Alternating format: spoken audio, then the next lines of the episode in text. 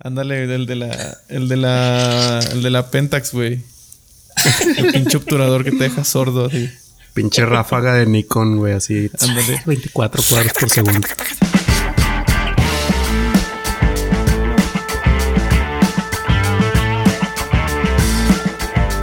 Eh. ¿Qué onda, David? ¿Qué pedo? ¿Qué onda, Beto? ¿Todo ¿Cómo bien te, acá? va, ¿Cómo te va con, con la fama de, del episodio anterior? Bien, ¿eh? Este. Pues bien culero, porque. pues no, güey. nada, pero estuvo muy, muy divertido. Y estuvo muy. Más que divertido, interesante, ¿eh?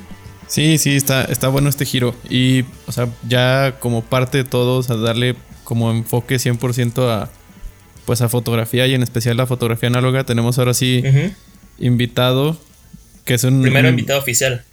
Así es, referente nacional, aunque él diga que no y, y se vaya a reír, de, de la fotografía análoga. Eh, pues ya, sin, sin, sin más, nos vamos directo porque hay mucho que platicar y ya nos andábamos acabando los temas ahí en, En el WhatsApp. mientras nos poníamos de acuerdo. Sí, sí, sí, sí. vale, Pues, pues está con nosotros eh, Edgar Martínez desde Monterrey, Nuevo León. ¿Qué onda? ¿Cómo ¿Qué pedo, estás, Edgar? Edgar? ¿Cómo estás? ¿cómo andas? Chido, chido, muy chido. Gracias. ¿Ustedes qué pedo? Bien, bien, Bien, aquí todo en chido, la todo chido. CDMX. Con madre. Pues bienvenido ¿por a, este, a este podcast que es como, y, y lo decía así en el, en el chat, es como una plática cantinera, no, no es como, como los podcasts al- a, los que estás acostumbrado a producir, Edgar, pero bueno, va a estar, va a estar divertido, eso, de se trata Va a estar de bueno. como no entrar en, es- en, en rigidez ni en reglas ni nada, entonces, En formalidades. exacto, huevo, nos huevo. vamos por la libre. A huevo, a huevo. Sí, no, pues muchas gracias por invitarme. La neta, ya ten- yo lo sigo desde que arrancaron, de hecho, ¿eh? Cuando era pura mamada el podcast. Sí, no, no, no, no me lo perdía, la neta. El, el capítulo, capítulo que sacaban, capítulo que escuchaba. Muy chido, la neta siempre me ha gustado como esto que andan haciendo. Que ustedes digan que es pura, pura guasa, güey. No, la neta a mí... Entre que sí, güey, porque pues la neta... O sea, decían muchas mamadas, pero... mamadas chidas, güey. O sea, mamadas muy chidas, la neta, que, que yo sí me, me la curaba un chingo con David, güey. Qué chido que te conozco ya por fin, aunque sea así virtual, güey, pero todo lo que decías me da un chingo de risa, güey. A Ah, varios no compas les. Sí, no, a varios compas les, a varios compas les recomendé y, y así de que ah, se mamaron de que muy true el, el podcast y pues con madre que le están siguiendo. Ahí a Betín yo le dije, ¿cómo que Dios los bendiga, güey, por haber vuelto? Sí. Lo haber vuelto a- publicamos y este güey, pues, Dios los bendiga. no, pues ahora sí vamos a agarrar racha, racha constante. Pues en- imagínate, güey, la, la- estabas tratando de, de machar para ser invitado desde, que no había pandemia, güey, y tuviste de invitado ya. Ahora que estamos en pandemia encerrados, Sí, ahora sí güey. se armó, güey. Está muy cabrón eso, la neta.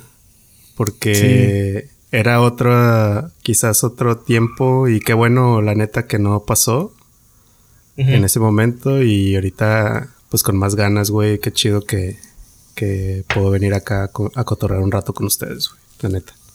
Chingón, chingón. Eh, Cuéntanos un, un poquito de, de ti, porque digo, bueno, tampoco es la gente como que nos conozca a nosotros, pero pues ya somos los que ahí nos, nos aventamos este, la verborrea semanal. Bueno, ahora sí va a ser semanal.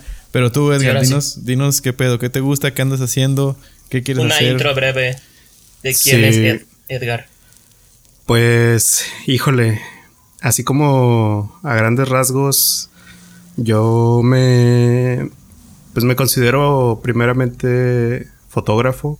O sea, ahorita creo que en lo que menos trabajo es haciendo foto, foto así per se. Este, soy productor ahorita de un podcast, jus- justamente de un podcast. Y me alejé muchísimo de la foto, de la foto análoga y de la foto en general para, Ok. para cumplir como esta, esta nueva fase que ando, que me ando manejando. Eh, no sé qué, no sé cómo describirme, güey. O sea, nunca, creo que nunca lo había hecho así como. Nunca me he visto al espejo. Sí, no, este, nunca. pedo, este pedo es una terapia también. Sí, claro. Eh, híjole, ¿qué más les puedo decir, güey? Me apasiona mucho la fotografía análoga. La- si bien dejé de practicar muchísimo tiempo, pues nunca he dejado de, de consumirla y de, y de estudiar. Siempre soy una persona que me gusta mucho leer y ver eh, fotografía. Y, perdón, y sigo a muchísimos fotógrafos y, y todo el tiempo estoy consumiéndolos. Em, ¿Qué más? ¿Qué más? Eh, me gusta mucho mi trabajo, güey. O sea, es, algo que disfruto y que siempre comparto con, con, con, compas como, pues, como Beto, como otra más banda acá que, que seguimos en contacto. Siempre trato como de involucrar mucho a, la, a la, gente en, el, en mi trabajo y, y trato de ayudarlos como también para, para colaborar y hacer más cosas juntos, ¿no? O sea, en, en, ese aspecto creo que, creo que me acompaña así que en lo que sea que esté haciendo. Y, y, también fue en su momento, pues cuando tenía el proyecto de la foto de laboratorio y demás, siempre como que quise, más allá de que fuese un negocio, como hacer las cosas por, por convicción y por pasión, antes de, antes que nada. Eh, y de hecho muy... es un tema que vamos a tocar al, al, más adelante, ¿no? Que vas a inaugurar una sección. Sí, sí, sí. La sección de chismes. No, y es, es, algo de lo que dice Edgar, es algo que me consta. O sea, para, para, el Edgar, o sea, una chamba no es solamente una chamba, sino se vuelve, eh, pues. Pasión. Si, si no, ajá, es, es, es, hacerlo todo con pasión. Y si no es un, un, proyecto de vida, porque eso suena muy, muy definitivo, pues es, es el proyecto de ese momento de la vida y se vuelve, pues sí, parte de, parte de su vida y me consta porque le echa todo el, el corazón, toda la garra y todo todo el, ímpetu hasta para la escalada cuando tuvimos ahí nuestra, nuestra oportunidad de compartir montañas. Sí, güey, sí es, sí es algo que la neta me dejo ir con todo, güey. O sea, ahorita estoy como produciendo este podcast que, que pues sí es mi trabajo primeramente, pero, pero para cuando me dijeron, va, güey, este, tú te vas a encargar de que este pedo se haga realidad en video, eh, pues fue así como que, verga, güey, bueno, pues me voy a clavar a, a, ver qué es lo que está haciéndose más chido ahorita, ¿no? En México, claro. lo, bueno, pues no hay tanto, ¿no? Bueno, voy a ver Estados Unidos y este Europa, así muchos países para ver qué es lo que más chido se está haciendo eh, al respecto.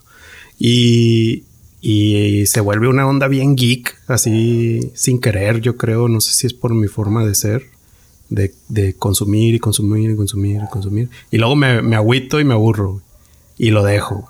No, no, no que lo deje así 100%, pero me deja de ser así como que ultra, ultra mágico todo y lo empiezo a hacer como en modo automático. Y ahorita estoy precisamente como en, un, en una faceta en donde digo, estoy tratando de que eso no me pase y estoy más tratando como de sobrellevar las cosas y dejar como que vayan fluyendo solitas y que todo suceda en su momento. Pero sí, sí, igual como dice Beto, en la escalada también fue así de que, ah, vamos a escalar, ah, voy a escalar, no sé, 12 horas, oh. así como ir al gimnasio y luego ya quería que fuera fin de semana para ir allá y, y trataba de buscar como que lo más posible que siempre estar en el gimnasio entrenando, haciendo escalada y así. Ahorita traigo de mame que estoy patinando. Entonces también es como que ah, estoy consumiendo un chorro otra vez de skate y, y demás. ¿A poco? Qué chido. sí, pues está bueno. O sea, y quieras, quieras o no, hola, hola, esas cosas que hola, hola, por una razón u otra. Si no es que dejas de hacer, o sea, algo, alguna otra cosa, algún compromiso te lo impide, esas cosas vuelven, así como el skate. O sea, cuando sí. hay algo que te late muchísimo, aunque lo hayas dejado, en algún punto va a regresar y lo vas a retomar y, va regresando con, pues, si no es con cosas nuevas, tú más bien le vas aprendiendo cosas nuevas porque lo retomas en distintos puntos de la vida y creo que está, creo que eso está chingón. O sea, darse cuenta de esos, de esos ciclos que tiene internamente uno. Sí, güey. Sí, la neta. La, digamos que la fotografía también me, me hizo eso mismo. Esa misma jugada me la he hecho ya varias veces, güey. que, sí, güey. De, de, de, cuando. Digamos que cuando empecé a hacer foto fue estando bien morro, empezando como el, el, en la preparatoria, como a los 16, 17 años. Ok. Y, y ahí, o sea, me presentaron, me dijeron, ah, pues tú te vas a tener que hacer este jale, porque era becario, ¿no? De la escuela, entonces era como, vas a hacer este jale. Y ya poco a poco le fui agarrando la onda y todo. Y, y pues cuando estás morro y no, no entiendes mucho de la vida, entonces eh, escoges como una carrera que quizás no es la más adecuada para ti, ¿no? Entonces eh, dejé un poco de lado como toda esta onda de salir a, tomar fotos, de revelar, porque en ese entonces no había ni siquiera cámara digital, o sea, no había distinción entre fotografía digital y fotografía análoga, ¿no? Tan, marcada como hay ahorita. Sí, claro, o sea, tú ibas a aprender a ser fotógrafo, ¿sabes? Eh, lo cual se me hace una, una, cosa muy chida y creo que es algo que ha marcado demasiado como el, como mi forma de pensar y cómo abordo yo también de repente ciertos temas de fotografía. Porque el no, el no tenerlo así tan marcado te ayuda como a no sesgarte en primero decir como, ah, foto análoga o foto digital. O sea, eh, es como que la principal pregunta que me hacían, por ejemplo, cuando estaba en el laboratorio. Y, y me decían de que, ay, es que ¿por qué lo haces? Pues digo, no tengo que decir qué es lo que más me gusta a mí y por qué. Y ni tratar de convencerte de qué es lo mejor. O sea, si tú eres fotógrafo, bien, eh, una cámara digital igual te va a dejar dar tu opinión y, expresarte de cierta forma. Claro. Entonces, eh, no sé, ya me perdí, ya no sé qué, de dónde. Pues básicamente es como decir que no importa la cámara, si es digital o análogo, es una herramienta para ti, ¿no? Sí, sí, es, es eh, para mí es como mi manera de decirle o de externar así como una opinión, ¿no? Es como claro. el poder discursivo que, me representa, el, tomar una fotografía y el decirte de cierta manera eh, algo que me está pasando eh, internamente, o sea, como algo que me molesta, algo que me gusta, algo que, que, que opino, etc.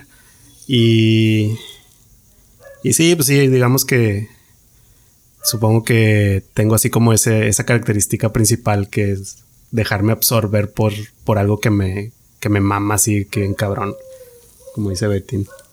Oye, y en esta, en esta chamba que dices, bueno, de, becario, o sea, era onda foto, tomar foto, revelar, ampliar.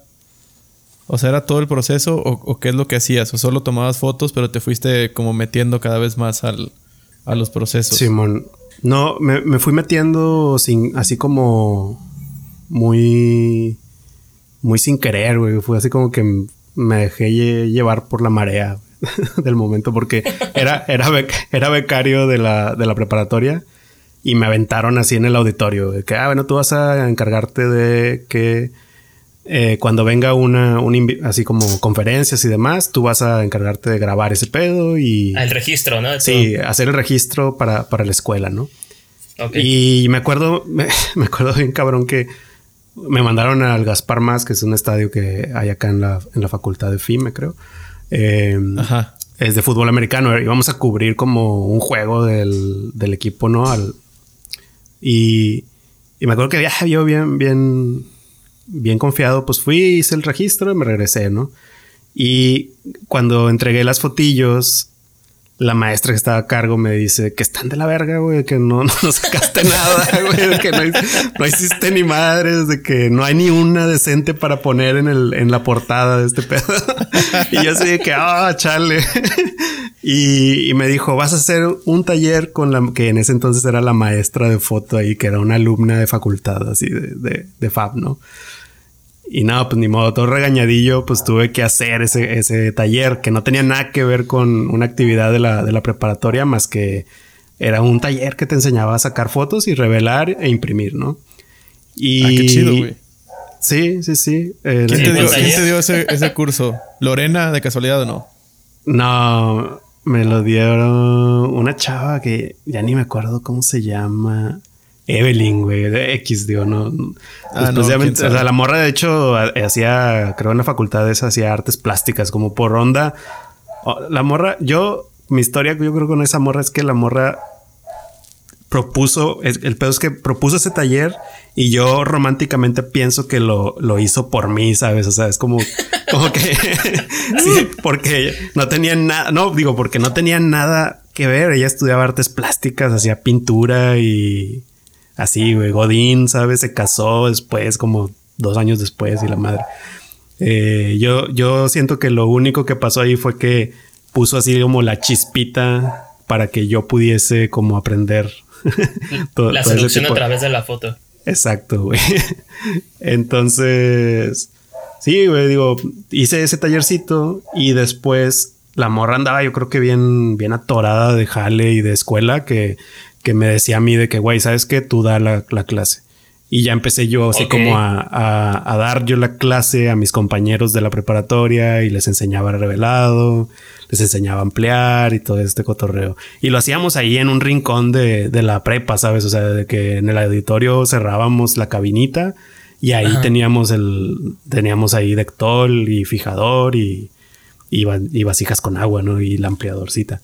Entonces, nos regalaban, esto estaba chido, pues nos regalaban papel fotográfico y pues ahí hacíamos está, está, muy chido. O sea, con tener esas, esas cosas que son como las indispensables, como químico y, papel y todo, ya el lugar, puta, donde sea, güey, lo adecuas para... Te lo armas. Para, para aventarte, sí, la, la, magia. O sea, yo, yo me acuerdo de mis primeros revelados en... O sea, los primeros míos fueron en, en la escuela en la, en la carrera cuando me enseñaron a mal revelar.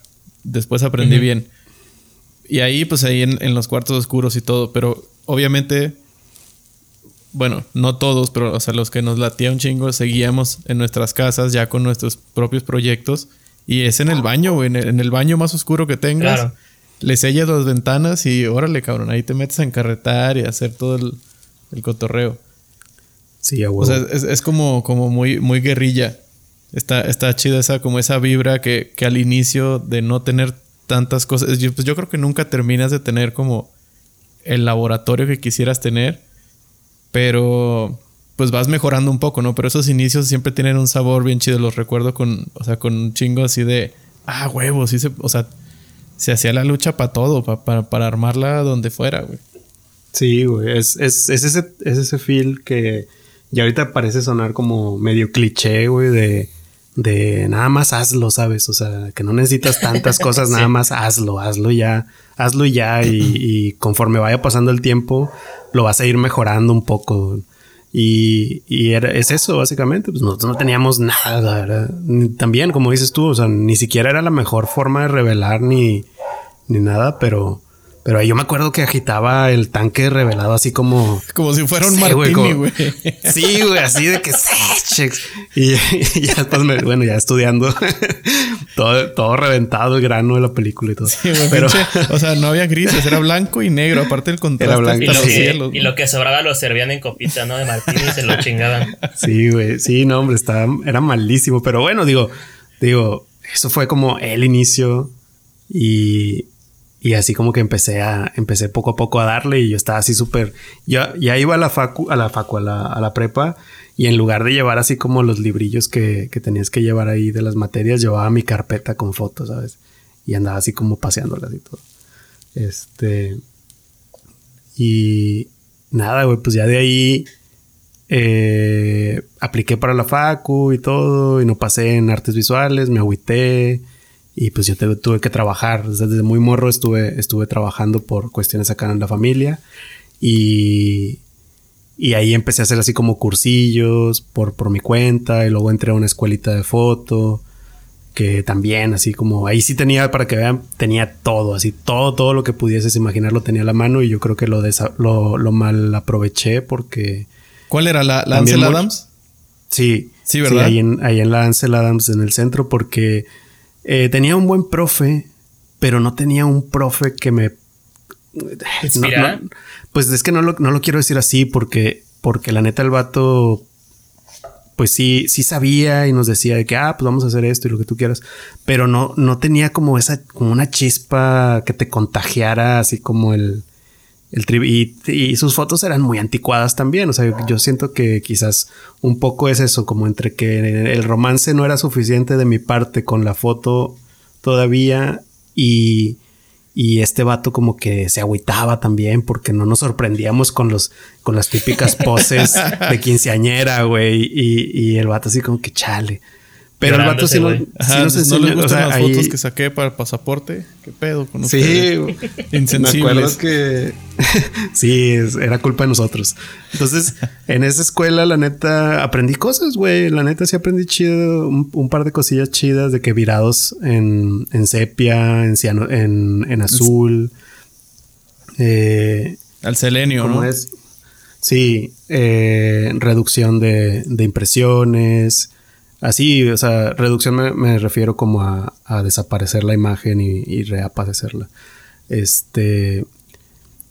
Sí, o sea, la neta, muy chido. Teníamos un estudio ultra mamón. Ahí, por ejemplo, el, el episodio pasado que lo- sí lo escuché, cabrón. Este, que hablaban de las cámaras Nova, ¿no? De, de Espino Barros. Las Ah, Espino. Barros, ajá. Sí.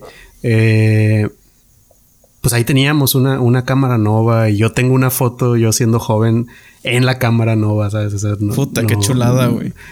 Pero Esa- yo, güey, estando en la Esa bodega Nova, estaba por ahí por el centro, ¿no? O sea, yo alguna vez me acuerdo haber visto. Mm, hay, hay muchas cámaras regadas, güey. O sea, Sí. lo- los señores pues las hacían bajo pedido y... Bueno, no, no bajo pedido, tenían una tienda y todo, ¿no? Pero se fueron desbalagando y hay muy pocas que, que siguen así como, como guardadas en buen estado.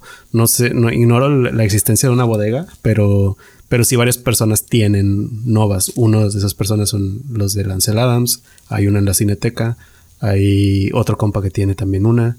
Eh, existe la familia Espino Barros hoy en día todavía, pero no se dedican ni madres de a la fotografía, No, güey. sí, ¿Qué Está bien contador- loco. de qué contadores, güey. Sí, está bien loco, güey. Yo tengo, tengo compas que pues trabajan en, trabajan haciendo bodas y demás. Y un, un compa, el Asa, tú, Beto. Este ¿El güey. Asa, Asa Medrano. Ah, el ¿te Asa, el? Asael. Que aparte es fotógrafo Eh. y, y es Asael y de apodo es Asa. Entonces está chido. Sí. Eh, El sí. Asa. el su primo Asa. Dean. su primo Ándale, y el primo, Su primo el Dean. Dean y el, y el hizo. Eh, ese güey fue y le hizo la boda al nieto no sé qué de Espino Barros y fueron y estuvieron ahí en, en su casa. Y creo que tendrán una cámara ahí de pura nostalgia, pero nadie se dedica ya a nada de ese pedo. Está muy cabrón cómo se murió ese, ese legado. Sí, güey. que Eh, aparte, entre qué- chulada. Porque- Qué chulada la, la. O sea, saber que. Que hubo una cámara mexicana. O sea, y era. Era. Pues que habrá sido la, la placa. O sea, porque todas eran gigantes así de. De No, gran pues, formato. por ejemplo, la, sí, la que, la que está ahí en Ansel Adams era de 4x5. ok. Ok. pulgadas.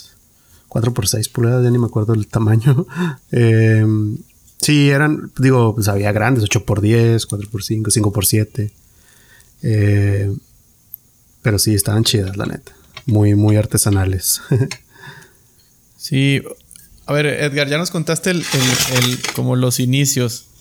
Y luego, o sea, ¿cómo, cómo terminas metiéndote más y metiéndote tanto? Y hablábamos antes de, de grabar este podcast como de qué tema podríamos hablar y, y lo sugerías tú en, en el Instagram de la, la estenopeica. ¿Cómo, ¿Cómo llegaste ahí? ¿Cómo llegaste a los... Pues, no digamos procesos alternativos, porque eso es después de la foto, pero más bien pues a, a esta, a esta cuestión de las cámaras hechas por uno mismo y todo este movimiento. Pues todo va un poco de la mano con esto que veníamos hablando de que tengo como etapas donde retomo la fotografía y una de ellas fue acabando la facultad, digo, yo estudié publicidad y estuve trabajando en una agencia y la cual me corrieron eventualmente porque no era lo mío. Eh, y ahí fue donde me volví a arropar así con, con la fotografía, ¿no? Empecé como a tirar rollo y demás. Eh, justamente en esa etapa yo me fui a vivir a Buenos Aires, Argentina. Ok. Ah, eh, denme un segundito, espérame, espérame. Dale, dale. Perdón, voy, a- voy a ponerle pausa un poquito, espérame.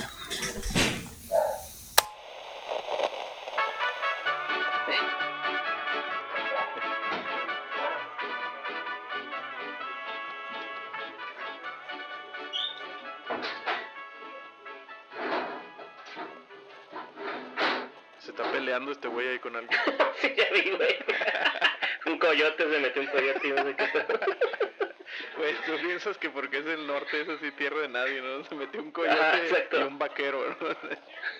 ¿Qué pasó? Y se, se están agarrando vergazos ahí.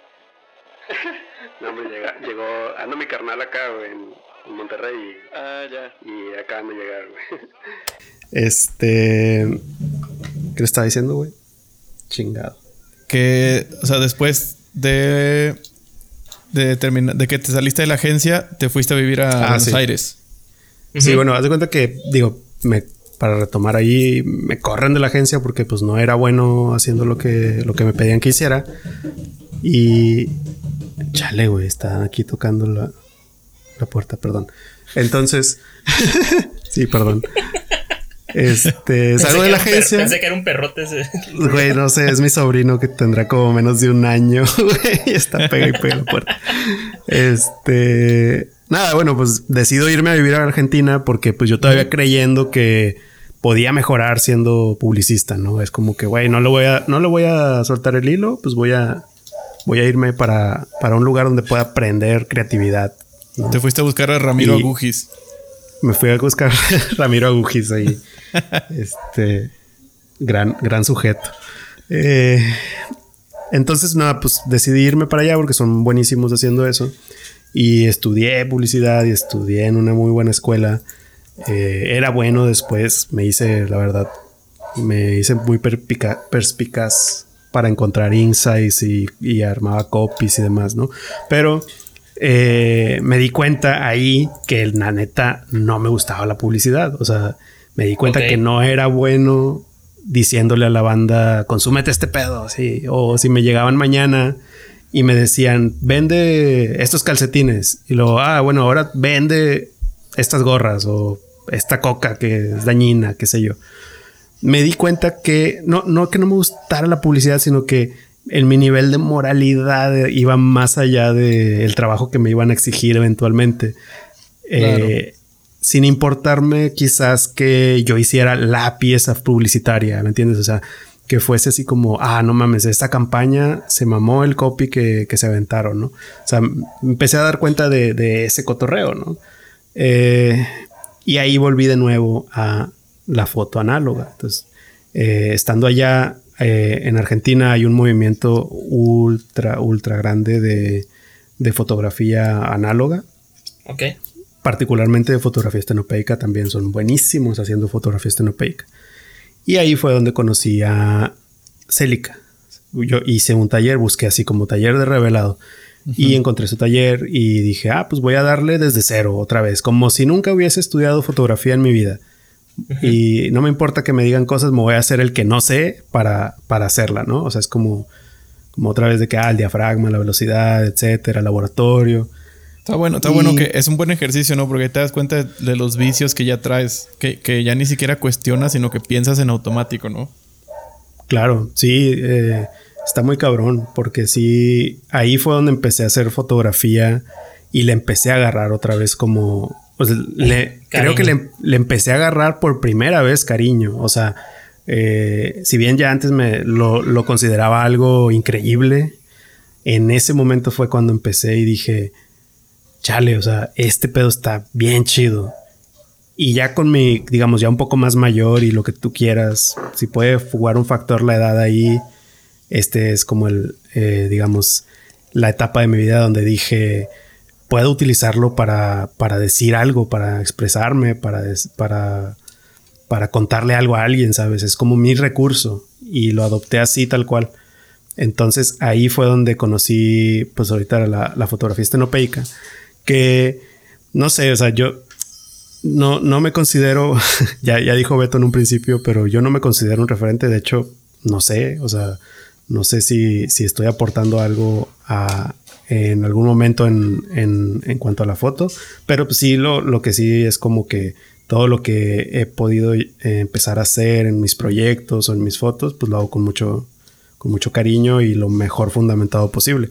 Eh, la fotografía estenopeica en Argentina es un movimiento así ultra monstruoso. O sea, Oye, perdón que te interrumpa, Edgar. Antes de que la gente que llegó hasta aquí, que no está escuchando, se vaya. O sea, ¿qué es foto estenopeica? Así, en, para, para banda que imagínate que, que solo han tomado fotos con cámara digital, ¿qué es, un, qué es la fotografía estenopeica?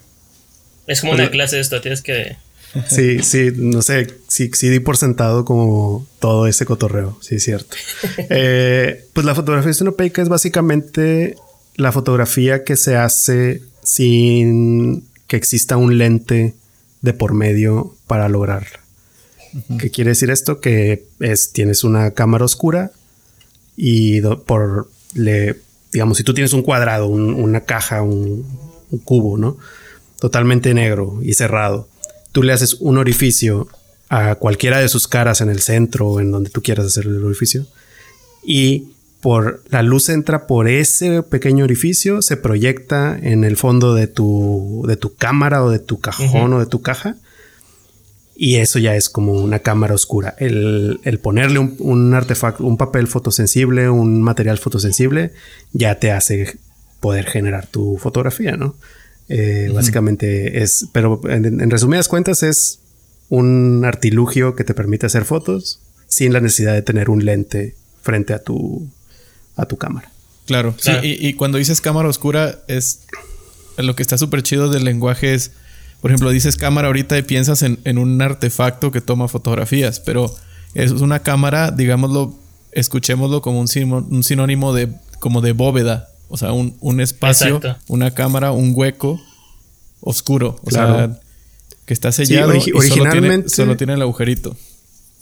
Claro, originalmente para que nos demos una idea, eh, este artefacto ni siquiera fue pensado para, para hacer fotografías, ¿sabes? O sea, eh, es tan antiguo, de hecho, o sea, yo creo que ah, estaba leyendo por ahí hace dos mil años, más o menos, se utilizó en China por primera vez y era así como la magia, ¿sabes? O sea, por eso, por eso de pronto ahí como que existe ese dicho de que, ay, las cámaras te roban el alma y esas cosas, ¿no? Es porque conforme fue pasando la historia, pues eh, había muchos dogmas y demás que, que, la satanizaron por muchísimo tiempo, ¿no? La, la trabaron.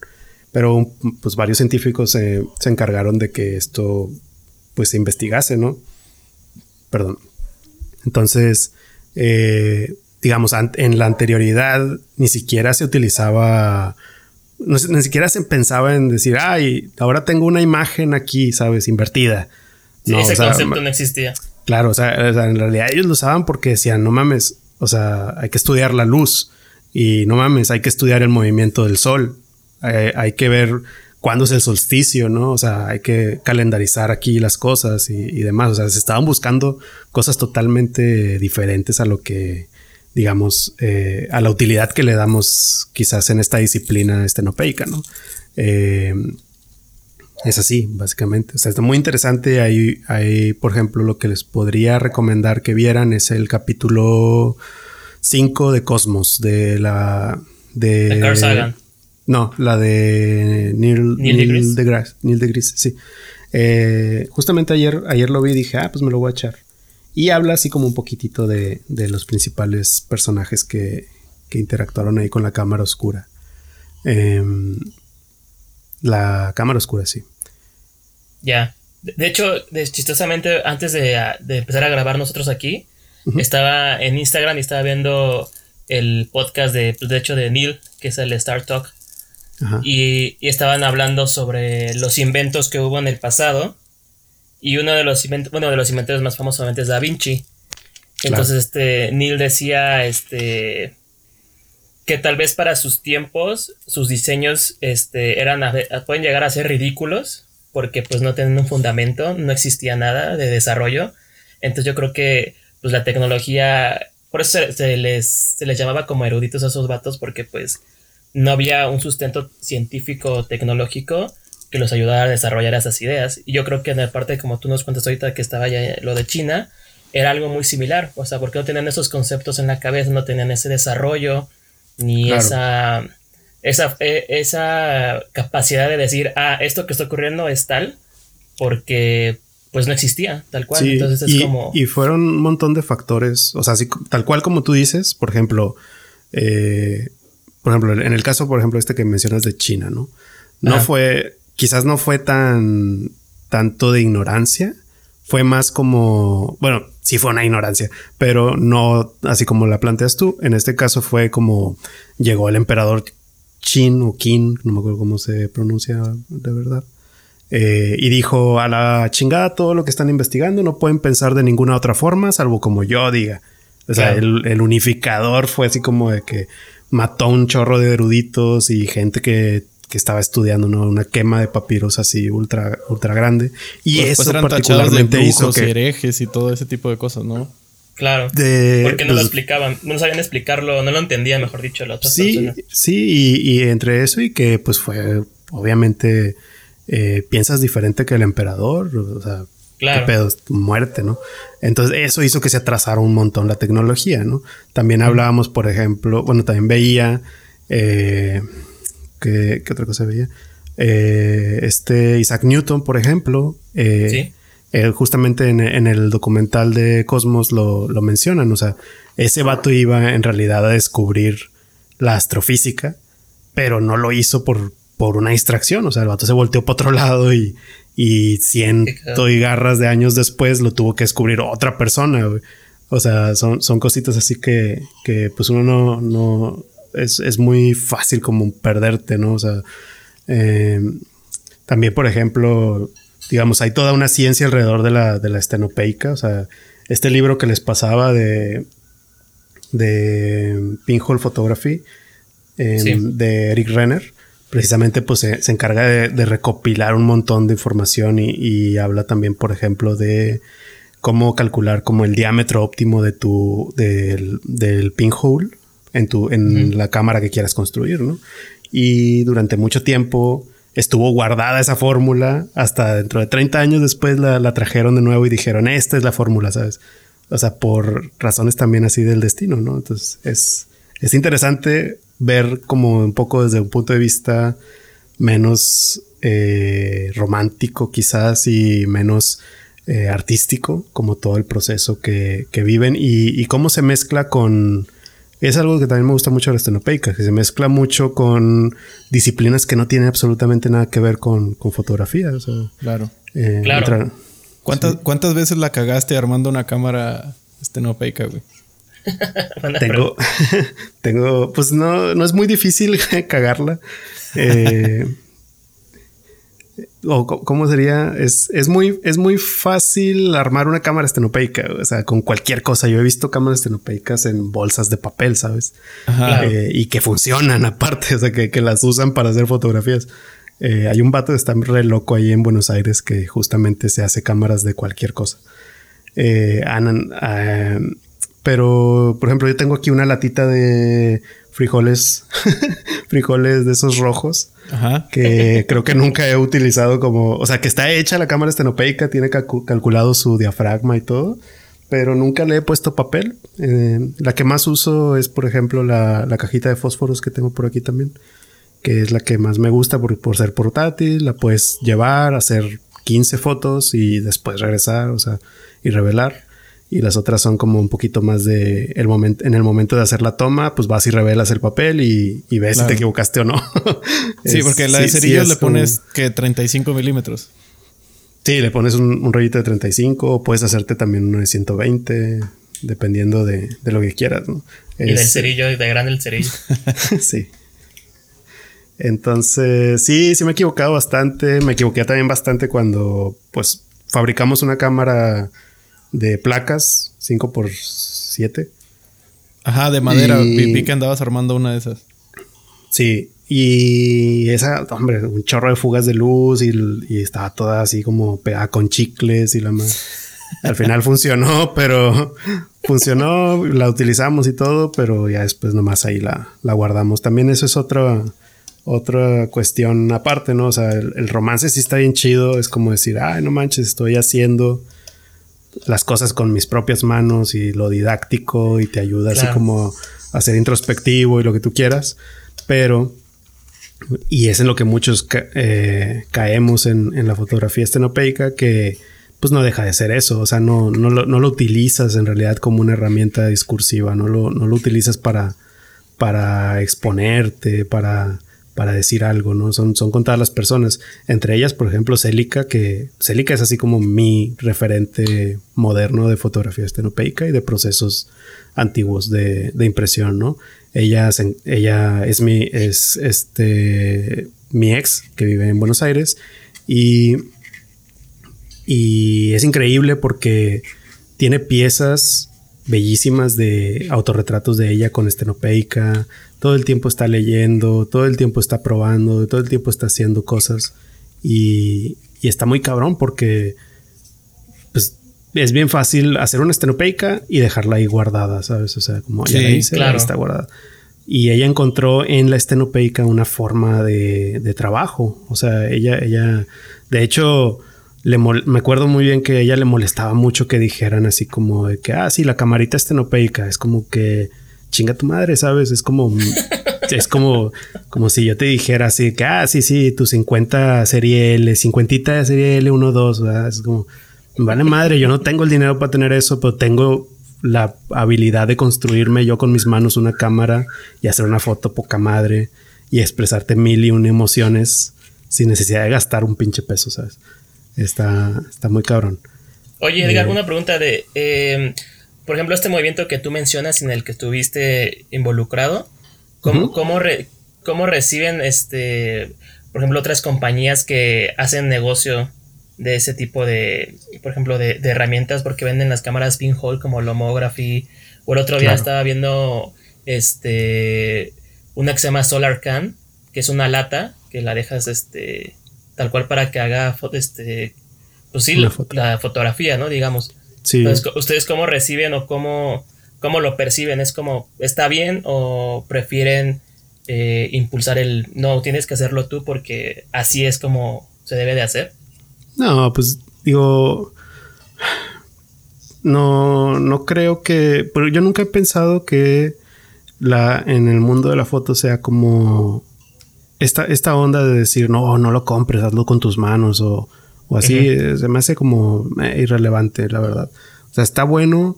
Lo que, lo que te ofrece el hacerlo tú con tus manos y, y, y hacer desde cero tu cámara es que vas a entender Claro, se, conectan las neuronas de el por qué carajos funciona esto. Ajá. Ajá, sí, claro. O sea, es como, o sea, automáticamente si tú sabes estenopeica, sabes por qué tus lentes están construidos de la forma en la que están construidos. Por qué tus cámaras, por qué, por ejemplo, quizás si tienes una cámara Nikon y luego te ponen una cámara mirrorless, ¿por qué rayos tienes que poner un adaptador que es para ciertos lentes súper largo y, para otros súper corto? Claro. Eh, entiendes, este, eh, no sé cómo se comporta la luz, entiendes que, que un, de pronto un, un, ISO 50 es una maravilla a comparación de un ISO 3, ¿sabes? Que, te dan así los, los papeles fotosensibles, etc. Eh, es una cuestión de... Yo digo que todos deberían hacer esto, o sea, cualquier fotógrafo, si tuviese o sea, si, si, decides como ser fotógrafo, si tuvieras tendrías que saber esto. no lo quiero decir así, la verdad. No que te, no que seas así ultra apasionado de esto, pero la verdad es que si entendieran la mayoría, la, mitad de los fotógrafos, si entendieran lo que están haciendo, les dejarían de decir picabotones. O sea, claro. Eh, es, está muy cabrón. Y las industrias, por ejemplo, Lomography o cualquier otra, otra que pues digo, yo, Ilford, por ejemplo, vende una cámara estenopeica. O sea, está, y está buenísima. Yo, o sea, me gustaría tenerla, ¿no? Pero pues no voy a gastar eso sabiendo que yo puedo hacerla si me encuentro una caja de zapatos afuera. Pero, eh, sin embargo, alguien quizás la, la, quiere comprar y quiere entender y es su primer acercamiento a hacer una foto estenopeica y ya para eso, eso es una ganancia enorme. Yo siento, ¿no? O sea, como el hecho de tener una curiosidad nata por algo si, te lo, si lo tuviste que eh, empezar quizás comprando una cámara, pues, pues está bien, no, importa, ¿no?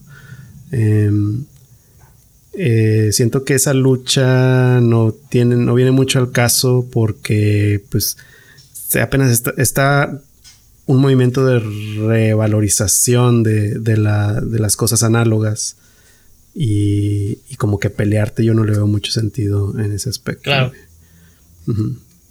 Sí. Oye, y el, en, en cuestión de...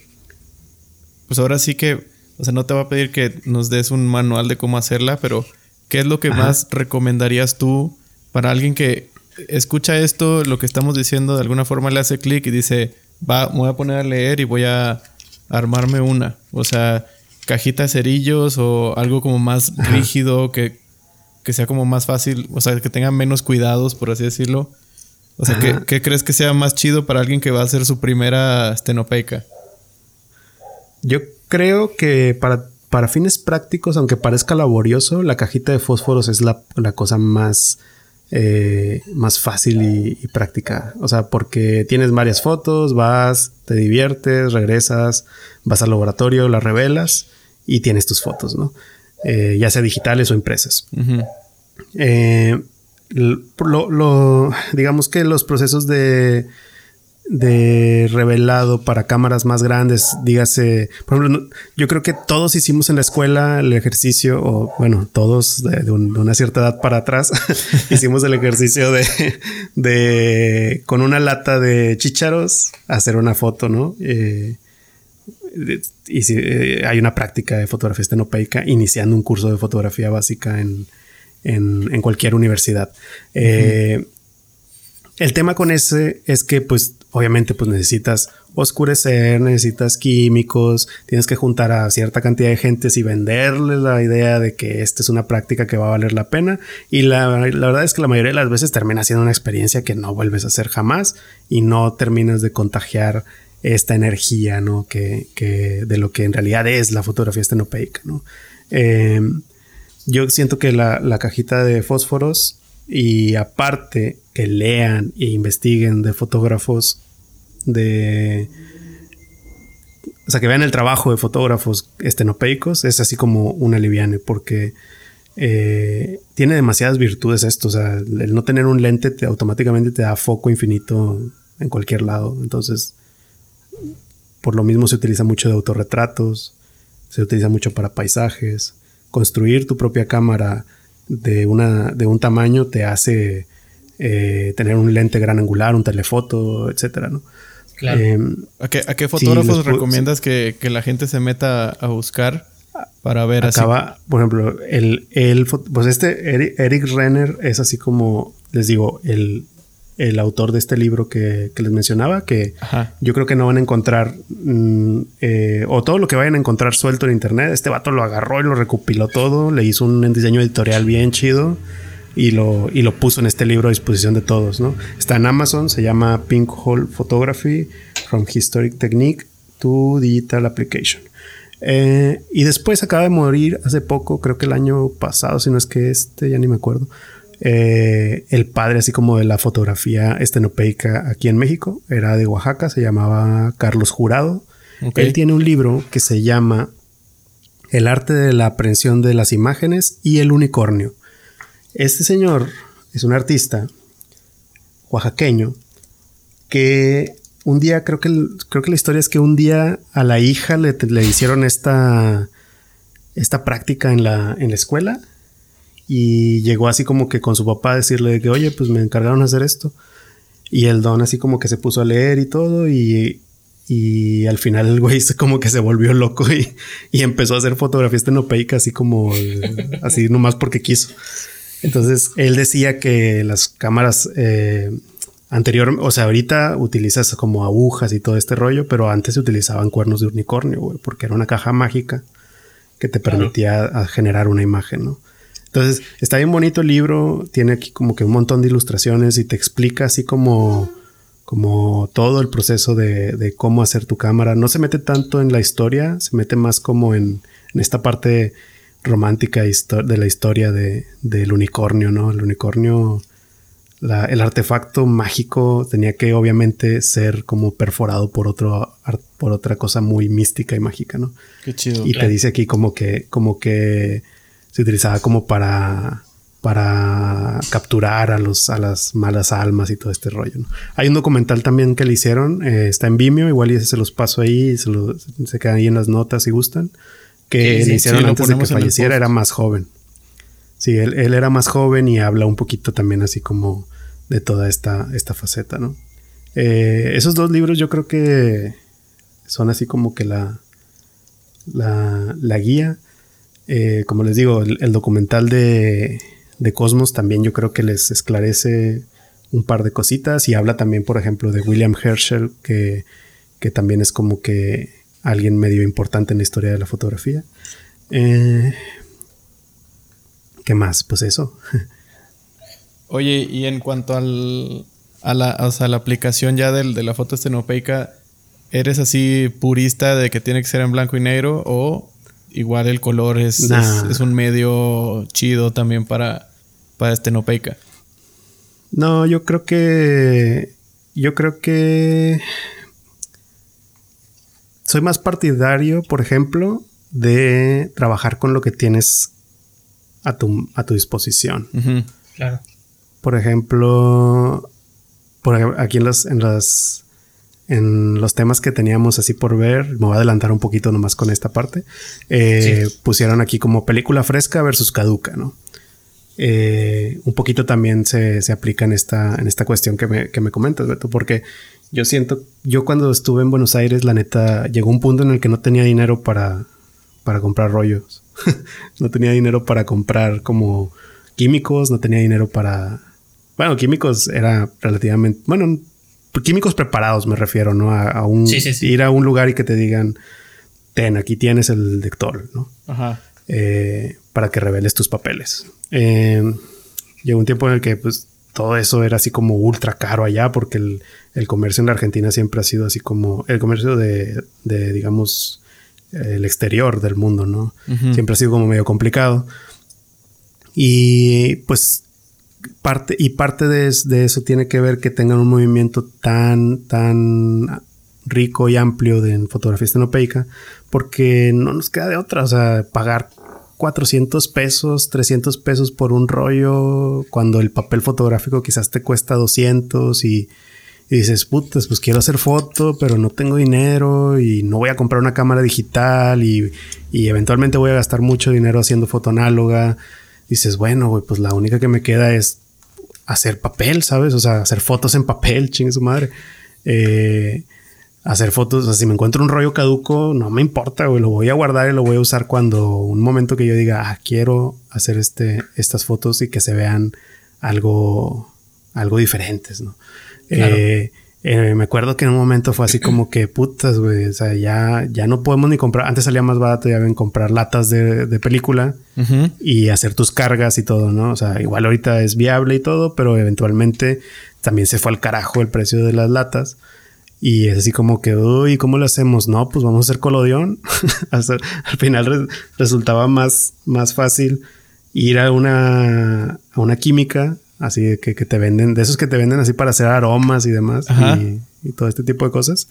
Y, y comprarte, o sea, el nitrato de plata, y comprarte, no sé, en cianotipia, el ferricenuro de potasio, eh, eh, y, y fabricar este tipo de cosas para poder hacer, o sea, entonces, eh, de repente acá la banda se queja mucho. Yo tengo como ese, internamente ese, ese fuck de que se quejan de que no, es que me gusta más de que tal Portra y tal este, y está con madre porque pues sí te da unos tonos bien chidos, pero pues que le dices a alguien que no puede ni siquiera comprarse un C200 porque está casi Claro. el mismo precio del Portra. Entonces, eh, en ese, en, digo, visto desde ese punto de vista, yo siento que estenopeica puede ser cualquier cosa. Yo he utilizado rollos blanco y negro, rollos color, rollos caducos. Ya en una de las fotos que, que les pasé, que, de- que les dije que era un, que era un, un vision, así de que Ajá. revelado en blanco y negro, así de que. eh, porque no tenía, no, no, no existe, no hay cómo revelar Vision, ¿sabes? O sea, o, o lo revelas como C41 y se hace cruzado, o, o te consigues el, el revelador directamente de Ismat. Entonces, este también he hecho, por ejemplo, con radiografías, con película, radio- película radiográfica, que esa tiene doble emulsión. Es más fácil que se maltrate. Hemos hecho papel, les digo, hemos hecho colodión. De hecho, aquí tengo un colodión a un lado mío. Eh, en algún momento también era como de que putas, güey, ¿qué pasa si no tenemos escáner? Pues chin su madre, vamos a hacer proceso inverso. Entonces hacíamos de que tengo aquí una, justamente tengo una estenopeica en papel que le hicimos aparte un proceso inverso y tengo, y es una estenopeica de toma directa en positivo. Entonces, eso también está, Qué loco. está medio cabrón. Sí, Sí. está loco. Entonces, en, e- en ese aspecto yo siento que, que hay que hacer lo que, lo que uno pueda y, y si, pues, si tienes la posibilidad de siempre tirar por 800, que a mí me encanta, pero pues cuesta casi 500 pesos, pues lo, ah, lo haces. Pero si, Claro. si, Sí, si pues- el C200 la neta jala poca madre y es un rollo ultra accesible, pues voy a darle, güey. El, porque el tengo un C200 es una pinche chula. Es, es mi rollo favorito de- del último par de años.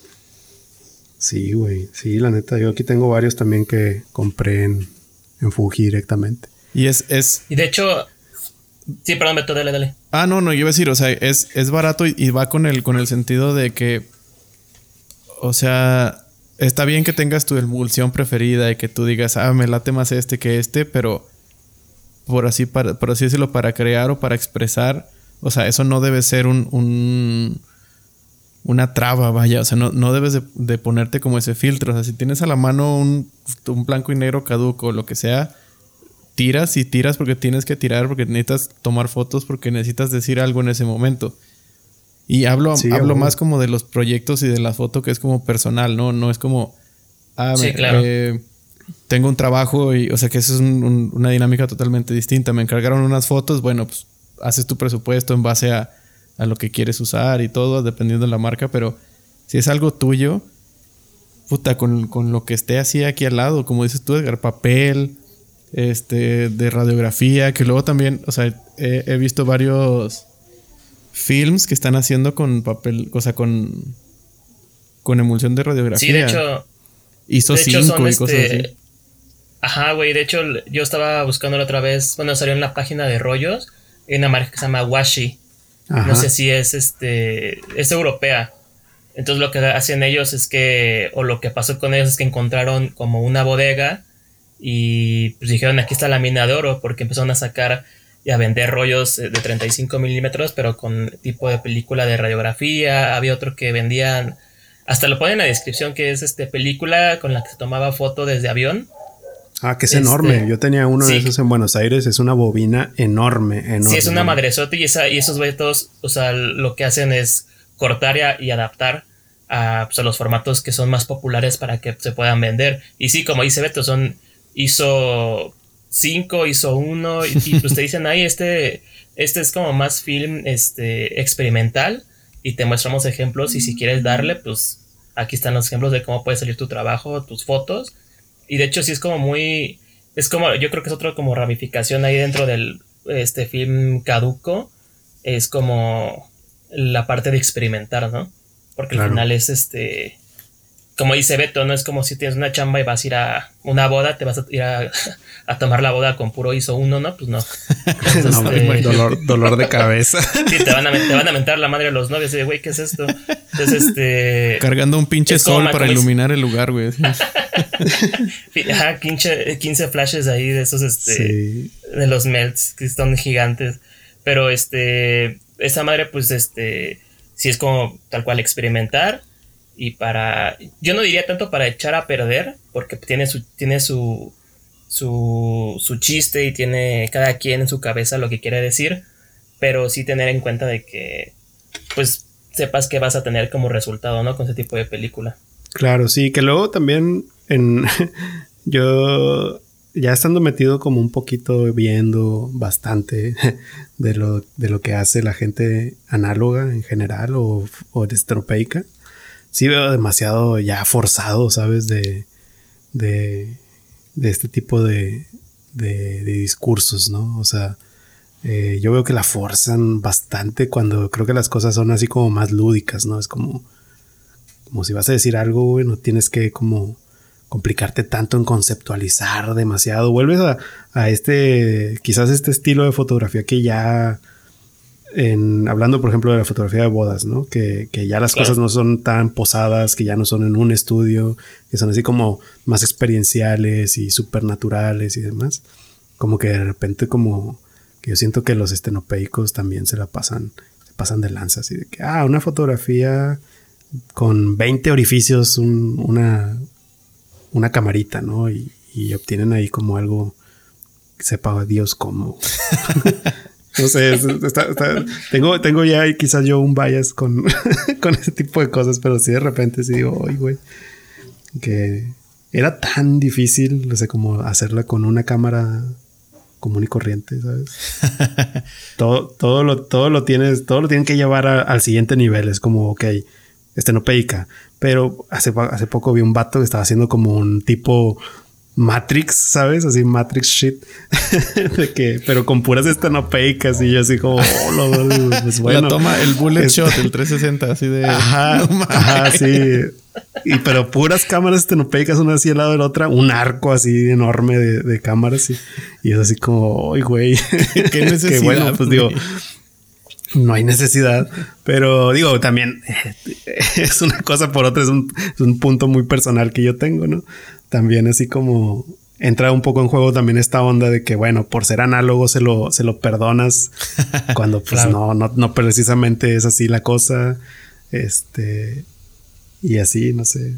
Como les digo, o sea, Celica tiene piezas bellísimas así como en, en estenopeica. Y es ella nada más frente a la cámara estenopeica eh, diciendo algo. O sea, es como tiene esta, tiene una serie que se llama Mother, que es sobre ella y, su familia. Y son autorretratos y son papeles rayados, etcétera, y, se, se cumple perfectamente la, función, ¿no? De, comunicar y de expresarte y eres exitoso porque compartes ese tipo de cosas, ¿no? O sea, claro. cumples el, el propósito sin necesidad de, qué sé yo, güey. de hacer un, Matrix shot. Que, la, exacto, que, la técnica no, no, no vaya más allá de tu discurso. O sea, pues si no. Claro, o sea, estás haciendo es, muy fácil. Científicos, o sea, estás tratando de decir algo, ¿no? o bueno, hay banda que tiene otro, otro tipo de como convicciones. Necesidades también. Claro, o sea, como que la gente se enamora demasiado así de la, de la cámara estenopeica, o sea, de la técnica.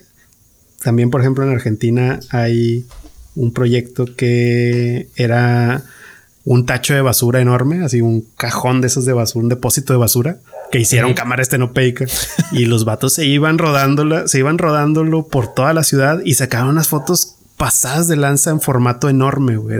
Era, como si te decía un papel de 20, de no sé, de un metro y medio por dos de alto, ¿no? Y era, y, y era una foto súper chida de una panorámica enorme de la, de la capital federal, ¿no? Eh, y después ya no se les ocurrió qué más hacer. O sea, no, no, pues De, pronto tenían una cámara, una cámara tan enorme que ya no se les ocurrió. pues no sé. Eh, y después de como que se, se, fumaron ahí algo y empezaron a hacer como algo muy forzado y ultra justificado. Ya como como que se les acabó el vuelo, digamos, de la, de la camarota y ya. Eh, y sin embargo, por ejemplo, hay un proyecto muy chido de un vato que se la pasa haciendo colodiones húmedos así enormes en su van y pues el vato hace retratos de gente que conoce y los hace en colodión, o sea, el colodión se vuelve una justificación de su, de su trabajo, ¿no?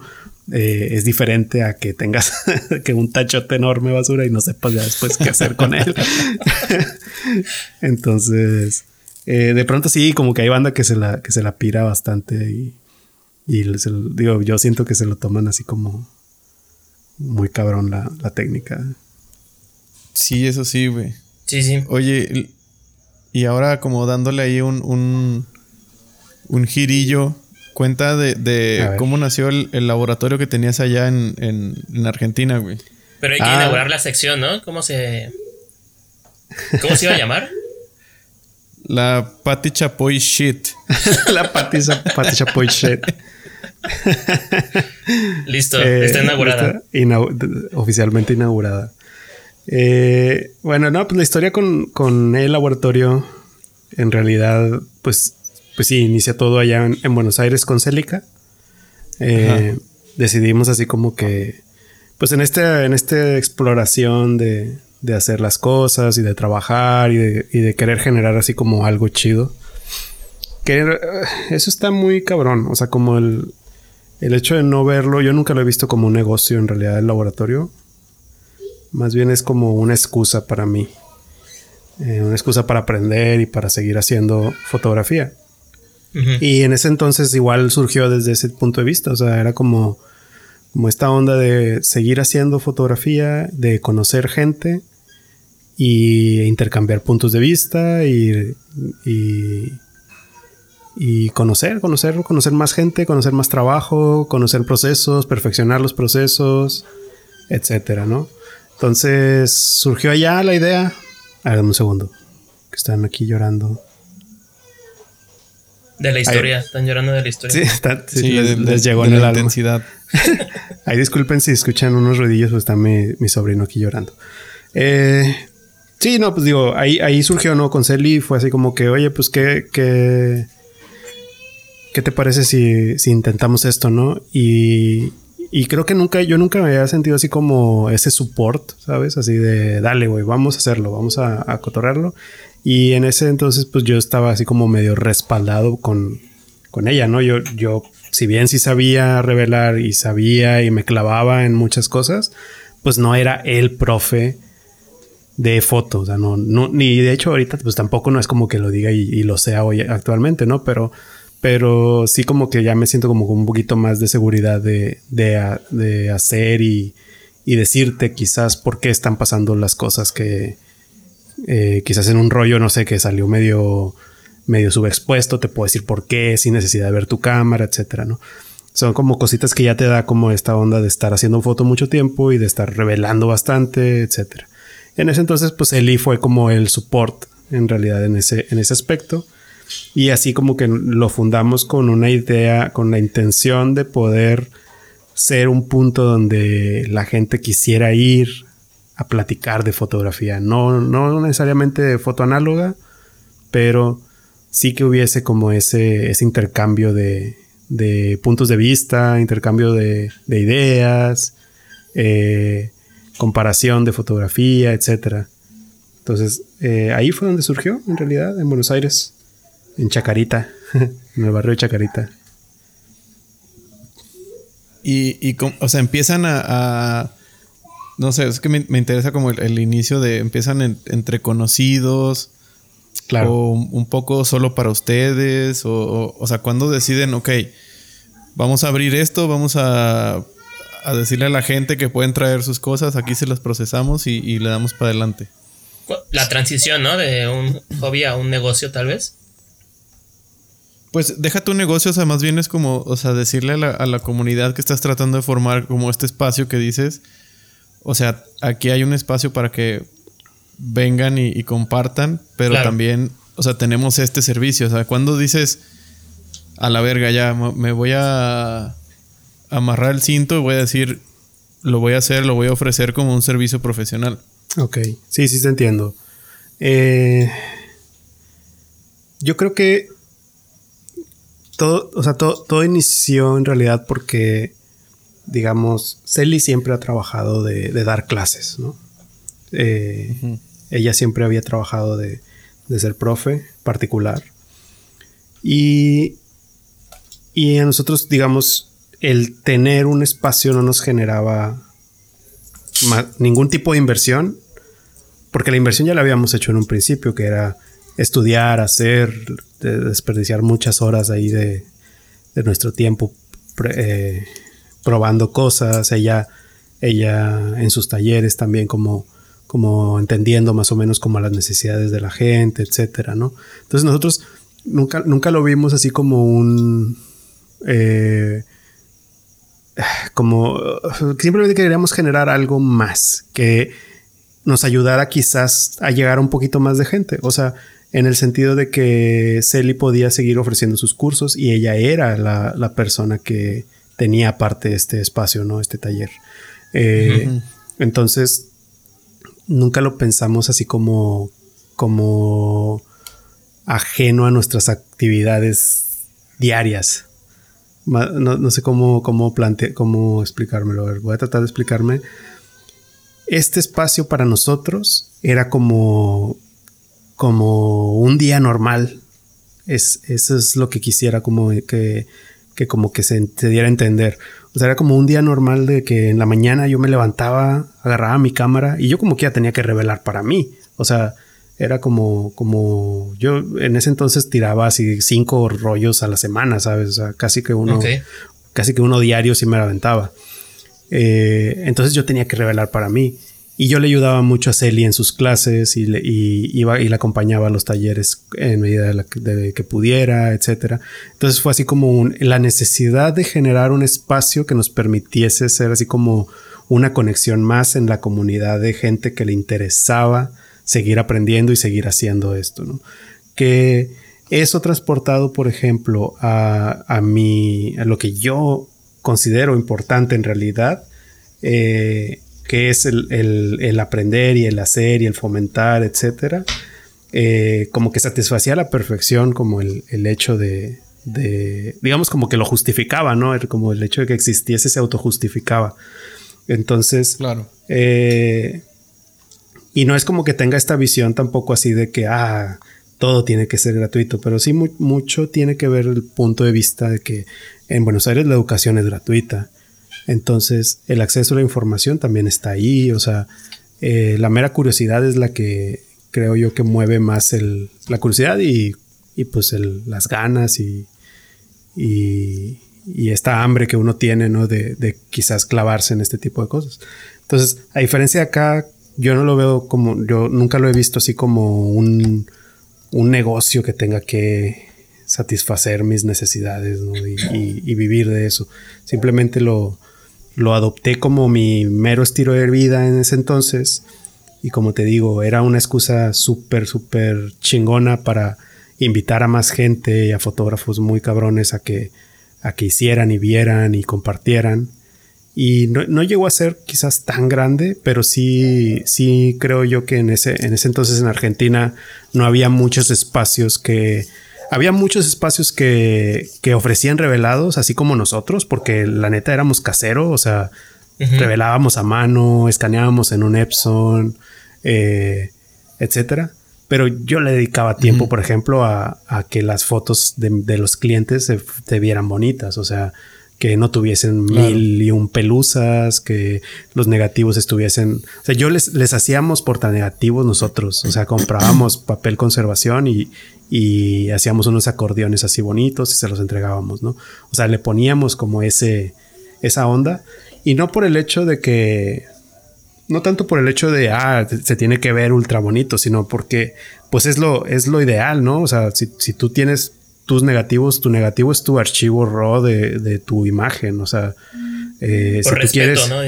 Claro, sí, es como nosotros los guardábamos de esa forma nuestros negativos y obviamente no se los iba a dar envueltos en el mismo magazine a los clientes, ¿no? En el tubito de plástico no les iba a dar sus rollos así otra vez envueltos ahí todos rayados. Entonces, eh, como que, o sea, se fue en el poco tiempo que estuvimos ahí, sí fue una, diferenciación. Eh, las fotos que nosotros hacíamos a la, a la que quizás les daba el lugar que les cobraba un billete por, por escaneos así sin alma. Eh, el espacio que era proveedor, pero que también era recarero y no le importaba un carajo porque tenía una afluencia enorme de, de clientes.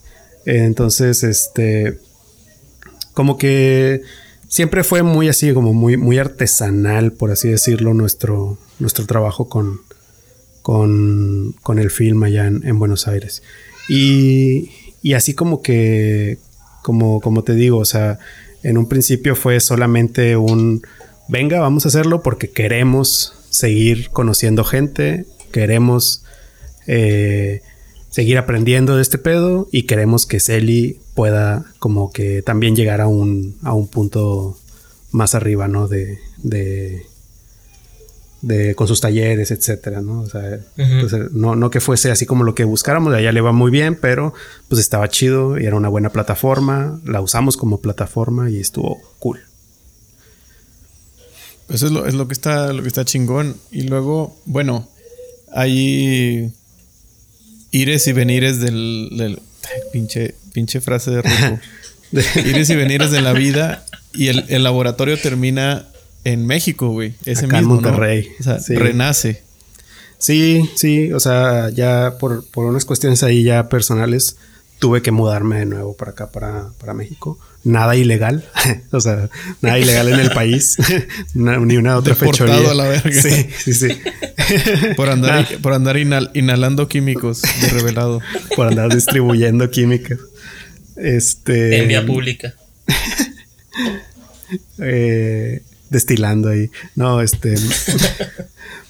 Eh, sí, terminamos acá en, Monterrey. La neta eh, está muy loco porque mm, está chido Monterrey en cierto aspecto y obviamente digo no no es por ser así como malinchista ni nada, pero pues obviamente el cultural es como el es como que el menos así agraciado, ¿no? De, de, de nuestras de nuestras virtudes. Eh, digo, les digo, como en, contraste con lo que es Buenos Aires, ¿no? Y todo el fomento que existe desde gobierno, eh, educación, salud, etcétera, ¿no? Eh, hay muchos factores que, juegan así en contra. Y que haya terminado, por ejemplo, aquí en Monterrey es así como un. como algo bien bizarro. Pero. Eh, digo, esta, esta mentalidad nunca, nunca se fue, ¿no? O sea. La cuestión de querer compartir, de querer conocer. O sea, yo sé que existen demasiados buenos fotógrafos aquí. Yo sé que las, universidades generan y tienen como este, este talento de, banda que entra y quiere como conocer todo este tipo de procesos, etcétera. Entonces, de cierta forma yo, yo he visto y, por suerte he conocido a a varias personas de, ese campo, de ese rubro, que, que sí, o sea, como se acercan y me preguntan cosas, de, de pronto ahí todavía gente me escribe así de que, oye, que tengo esta cámara, me puedes decir, y yo, sí, a huevo. Nunca, en ese aspecto nunca me he sentido así como de que, ah, ¿sabes qué? No me estás pagando, no, pues no, no te voy a, no te voy a, dar una respuesta con eso, ¿no? De que, ah, no, este, yo estudié un montón para que tú vengas y lo quieras saber así nomás, ¿no? Entonces, eh, claro. Eh, siempre es lo que comentábamos el, el, podcast pasado también, o sea, del, como el, retener esa información frena tu mismo crecimiento también. Exactamente, güey. Hay que alcanzar a ver hasta allá, ¿no? Sí, y, siento que ofrecer eso es gran ayuda para todos. Sí, sí, yo siento que eso es lo que menos se ve acá. Porque, o sea, no voy a decir que no es importante. O sea, es importante que obviamente yo le haya dedicado demasiado tiempo de mí, de mis horas, así de que en lugar de, de estar yendo, no sé, a un antro, a emborracharme, pues a leer, ¿no? O sea, a leer, estudiar, investigar. Y, pues sí, o sea, cuando alguien viene y te, quiere, quiere obtener todo ya digeridito, así como, como si, o sea, peladita en la boca, ¿no? Dirían así como, eh. como en la, en la facilita. este, pues sí, sí te cala, ¿no? Y dices de que, güey, pues no mames, güey. Eh, de, de, jodido págame, ¿no? O sea, yo creo que ahí, ahí es donde surge como todo este trip. Pero lo cierto también es que, pues, no vivimos como en un, en un, en un tiempo en donde sea abundante todo este tipo de cosas, ¿no? O sea, no hay un consumo eh, enorme de, material fotográfico, no hay un consumo enorme de artistas buenos en realidad. No, no, no tenemos así como que ese, esa presión así de, de putas, güey. Si, si no lo hago yo, no lo va a hacer nadie. O sea, eh, y, va, y, va, a dejar de existir, ¿no? Pues al contrario, güey, pues obviamente todos sabemos que está en peligro de extinción, güey, el, eh, el, trabajar en este tipo de, procesos.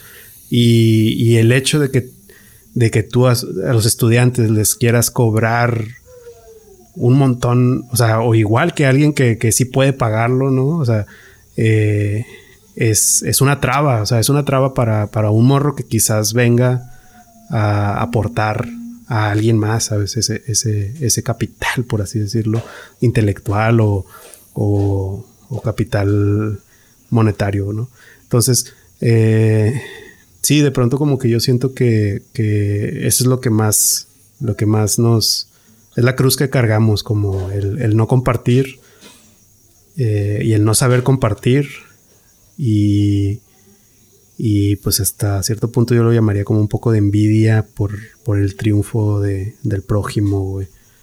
Es como si, no sé, yo ahorita no, no te tirara buena onda por tener alquímica, güey, ¿sabes? O sea, es como que, güey. Claro. Claro que si es mi amigo, güey, y si yo tuviese como quiese un, como quiera un, un laboratorio, güey, es como orgullosísimo, diría de que, güey, vayan y revelen con este vato, ¿sabes? O sea, eh, la pelea, la pelea con. Y viceversa, güey. O sea, a final de cuentas es o sea, es eso. Y es que, y, voy a, retomar cosas que tú dijiste aquí mismo ahorita, es formar comunidad, número uno, independientemente de que, de que sea ya en, este, en este, esta modalidad de ofrecer servicios a clientes y que es como, de cierta forma o, no, es, es, un, es un negocio que si lo ves como tu sustento de vida o no, es, es independiente. es un negocio porque estás cobrando por un servicio y por tu tiempo. Pero en, en ese círculo de negocios, y por lo menos aquí en, en, México yo veo medio complicado esa, ese formar comunidad, güey. O sea, está bien que sean competencia, pero es competencia chida, pero podemos ir creciendo juntos y más ahorita con, con lo frágil que está el, el análogo, por lo menos en, en México, en Latinoamérica, porque hay otros mercados que están súper fuertes, como Japón, en, Europa también, España tiene muchísimo, muchísimo flujo.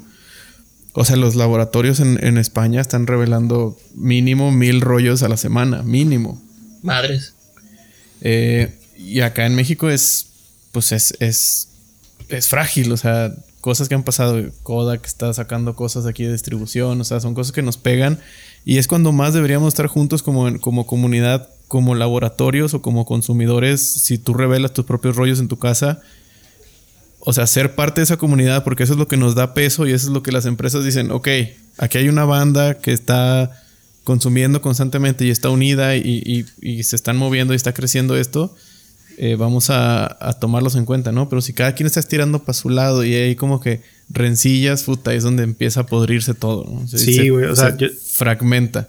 De pronto, o sea, como que todos queremos encontrar así como, como ser la persona, ¿sabes? O sea, la necesidad de ser único, ¿no? Sí, o sea, como ese pedo de que, a ver, no, no vas a inventar nada nuevo, ¿sabes? O sea, no, no, no, es una cuestión de que vas a ser tú el que llegas a, hacer un parteaguas en el, en, en, la industria, ¿no? Porque no vas a inventar nada, porque francamente no entiendes mucho de lo que, de lo que trabajas, pero sin embargo estás ahí, ¿sabes? O sea, y no eres una, no eres una empresa con un capital enorme que va a venir a, a, apostar por, por, esta industria, ¿no? O sea, y, y eso es como que lo que se nos olvida, yo creo bastante que, y que ya entra como una cuestión, como te digo, cultural y, y mentalidad así como de, de, de, querer como privatizar lo que ya está privado. está muy cabrón. como querer privatizar como este conocimiento solo para ti, está muy cabrón. Eh, cuando obviamente en México pues, eso no, no, no, nos, no viene al caso, ¿no?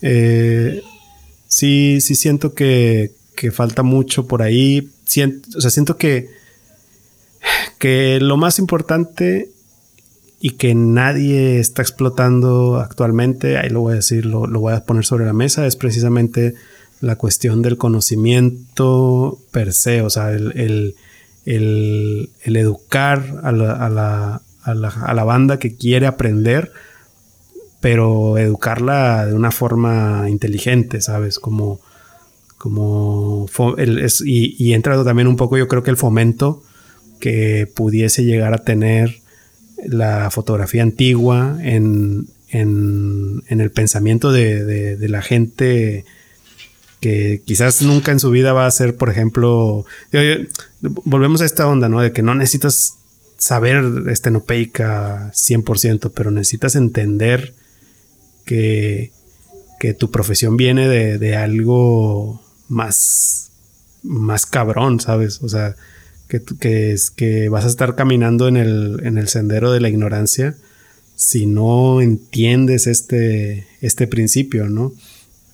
Eh, y que eso te va a dejar también como con, los brazos atados a, o con, digamos, como con este dispositivo que tienen los caballos, ¿no? De ver siempre para, para, para un solo punto, en lugar de ver un panorama, en lugar de ver un panorama muchísimo más amplio, que al final, por ejemplo, yo no digo que yo sé, yo tenga acá como la respuesta, pero yo sí lo haría de una manera, digo, si ahora tuviese un poquito, me diese un poquito más el tiempo y etcétera, pues sí, sí lo, sí lo replantearía desde el punto de, pues obviamente ya como, como elegir mejor mis, mi, quizás la, gente con la que me involucro, eh, de yo mismo generar como este tipo de cosas, eh, tener cosas por escrito, etcétera, ¿no? O sea, que me, que me, han pasado por ahí un par de anécdotas medio, medio fraudulentas con, con la cuestión del, del laboratorio. Pero al final, por ejemplo, yo, yo diría así como perdí dinero, perdí tiempo, pero no, no perdí mi conocimiento, no perdí mi, mi todo, todo lo que yo aprendí en, en, ese, en ese, en todo lo que llevo de carrera de como fotógrafo, ¿no? Y eso es algo que nunca me van a poder quitar y que alguien más, quizás ni siquiera por su mente les pasa este, este tipo de cuestionamientos que yo voy a tener. Entonces está un poco revuelto ahí todo, pero... No, pues está bien. Y es, y es muy cierto porque, o sea, el. el e, esta, esta, como decía David, la, la, la necesidad de, de, ser único o esta búsqueda de. de o sea, solo, solo yo soy como el, el, el, que tiene la razón y el referente y, y, y soy como el. Eh, no sé. El, el, único al que puedes consultar para tener información fidedigna es, es una falacia. O sea, a final de cuentas. Claro, hay, hay mucha gente que, que tiene, o sea, en sus mismas casas, hay gente que de repente estás descubriendo ahí, o sea, no sé, alguien, un chavito que está apenas viendo que va a estudiar y descubre la cámara de su papá y se pone a investigar. Resulta que su papá sabe un chingo de cosas. Ok, va a buscar un laboratorio donde revelar al principio. A lo mejor después va a desarrollar el, el propio conocimiento. Pero, o sea, en cada, en cada gente que viene como cliente, aunque no sepa nada, puede haber ahí un gran potencial de, intercambio de conocimiento. Creo que ese es el, capital más importante y el que menos valoran muchas personas que tienen ahorita eh, negocios eh, relacionados con la, con la fotografía análoga. O sea, el, conocimiento y el saber de dónde vienen las cosas y hasta dónde pueden llegar y cómo se pudieran acabar si no hacemos las cosas de una forma correcta para de verdad, o sea, no, nos tenemos que plantear como, como consumidores y no ante los monopolios, pero ante, ante una empresa que está frágil y decir, bueno, ok, si no hay químicos en, en cinco o seis años, ok, ¿cómo se hacen? ¿Quién los ha hecho? ¿Ya los han hecho? Sí, ya los han hecho. O sea, hay banda que hace sus propios químicos. Eh, o sea, para procesos normales y químicos para procesos este, experimentales o alternativos. Claro. Eh, y, creo que al, compartir todo ese conocimiento y formar esta red y esta comunidad de, de pues de, de, fotógrafos y de gente que le gusta meterle a la química y de gente que le gusta eh, ir más allá en, ciertas técnicas de, de exposición o, de, de captura las estenopeicas. O sea, estoy seguro que hasta el vato que hizo el pinche Matrix con estenopeicas tendrá algo que compartir que es valioso. O sea, a final sí, de cuentas, pues claro. él, él, hace con su tiempo lo que quiera, ¿no? Claro. Pero creo que si no vemos ese valor en cada una de las personas, puta, nos estamos metiendo el pie entre todos así masivamente. Sí, sí, es, es esta onda de no. De, así como tal cual como tú lo dices, meterse, meterse el pie y no generar o sea, es no generar en realidad trabajo, o sea, literal, o sea, la ignorancia es, es eso, o sea, es, es arruinarle quizás un camino a alguien que con un potencial y aparte quitarte tu trabajo. es está muy pendejo el, el razonamiento de no compartir, porque Sí, exacto. ¿Y para cuándo el, el, el renacimiento de, de Edgar, la química Edgar. Todavía no. He escuchado, he escuchado, rumores hace unos meses también. ¿Ah, sí? Por beta. no, eh, estoy pensando en retomar, por ejemplo, pero para mí, mis amigos. Eh, y, y dígase amigos, gente que conozco y quiera genuinamente aprender a, a hacer algo, ¿no? O, o si pudiese ser así como ese, ese empujoncito, yo para mí es muchísimo más valioso que el hecho de, de, hacerlo comercialmente, ¿no? Como un espacio mayor. O mi sueño guajiro es sí, ser profe, ¿no? Pero yo siento que también me falta muchísimo más para ser quizás profe como muchos de los en realidad verdaderos maestros que existen en, en Monterrey, ¿no? Que literal son gente erudita de la fotografía. Yo yo he leído un par de libros, he visto y he podido hacer un par de procesos. Y he conocido gente muy chingona y muy talentosa que me enseña y que está ahí como para mí. Y, nunca he traspasado como ese, ese plano de, de quizás de, de compartir experiencia, ¿no?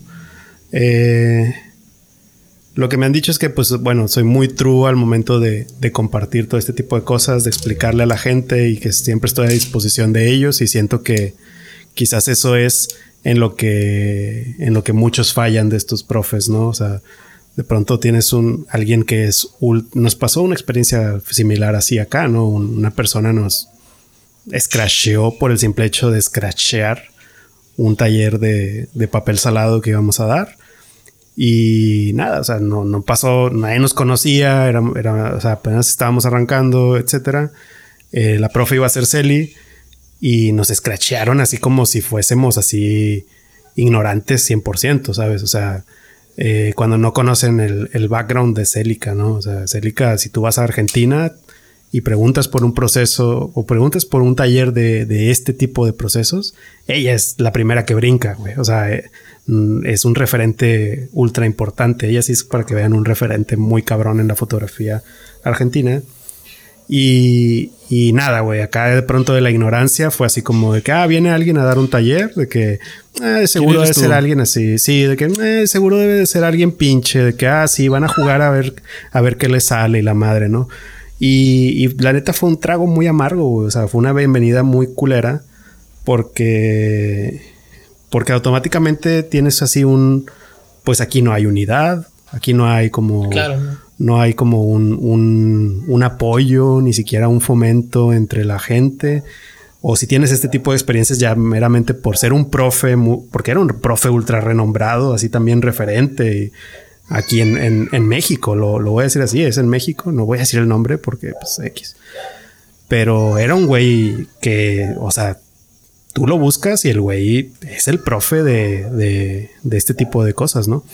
Entonces, sí, por ahí yo creo que, digamos, desde ese punto de vista, no me considero como ultra conocedor de ciertas cosas, pero quizás en la parte de disposición y de en realidad compartir lo que sé con la banda que en realidad quiere eh, aprender quizás algo que ellos que yo sé que ellos no lo, que ellos no lo tienen muy claro pues sí, siempre me tomo como mi tiempo y, trato de, ayudar, ¿no? Es como, ay, ¿cómo le puedo hacer para, tomar una foto? Pues sí te puedo decir de que, ah, pícale aquí y listo, vete, ¿no? Pero pues yo, yo siempre es como que, ok, ¿qué cámara tienes?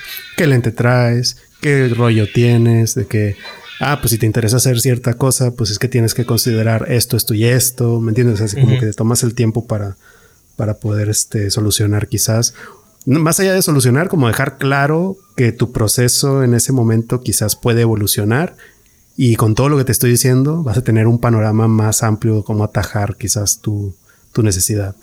Eh, sí, como que creo yo que ese es el, el verdadero trip, así de...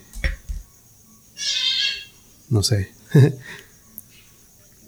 pues el, el, trip en general, ¿no? O sea, fuera Puta, fuera de, de, de, la fotografía, güey, pues es que la vida debería de verse así, debería de tener un sentido de, pues, no sé, este vínculo, esta hermandad, o sea, no...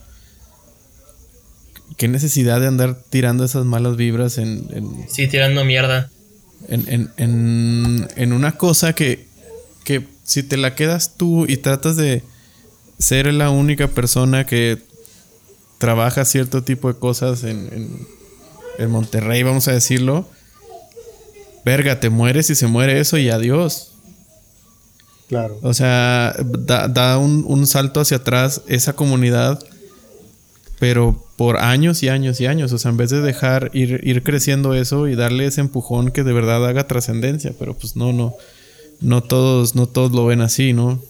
Sí, o sea, y, volvemos como por ejemplo a este tipo de cosas que, decías, ¿no? Como de, que decíamos hace, hace ratito de, de microcapitalizar algo que pues ni al caso, güey. O sea, eh, como si alguien más no pudiese ir a la George Eastman Coda Company a aprender de, de, no sé, cualquier proceso, ¿no? Dígase daguerrotipia, colodión, papel salado, albúmina, lo que tú quieras aprender ahí te lo van a enseñar, ¿no?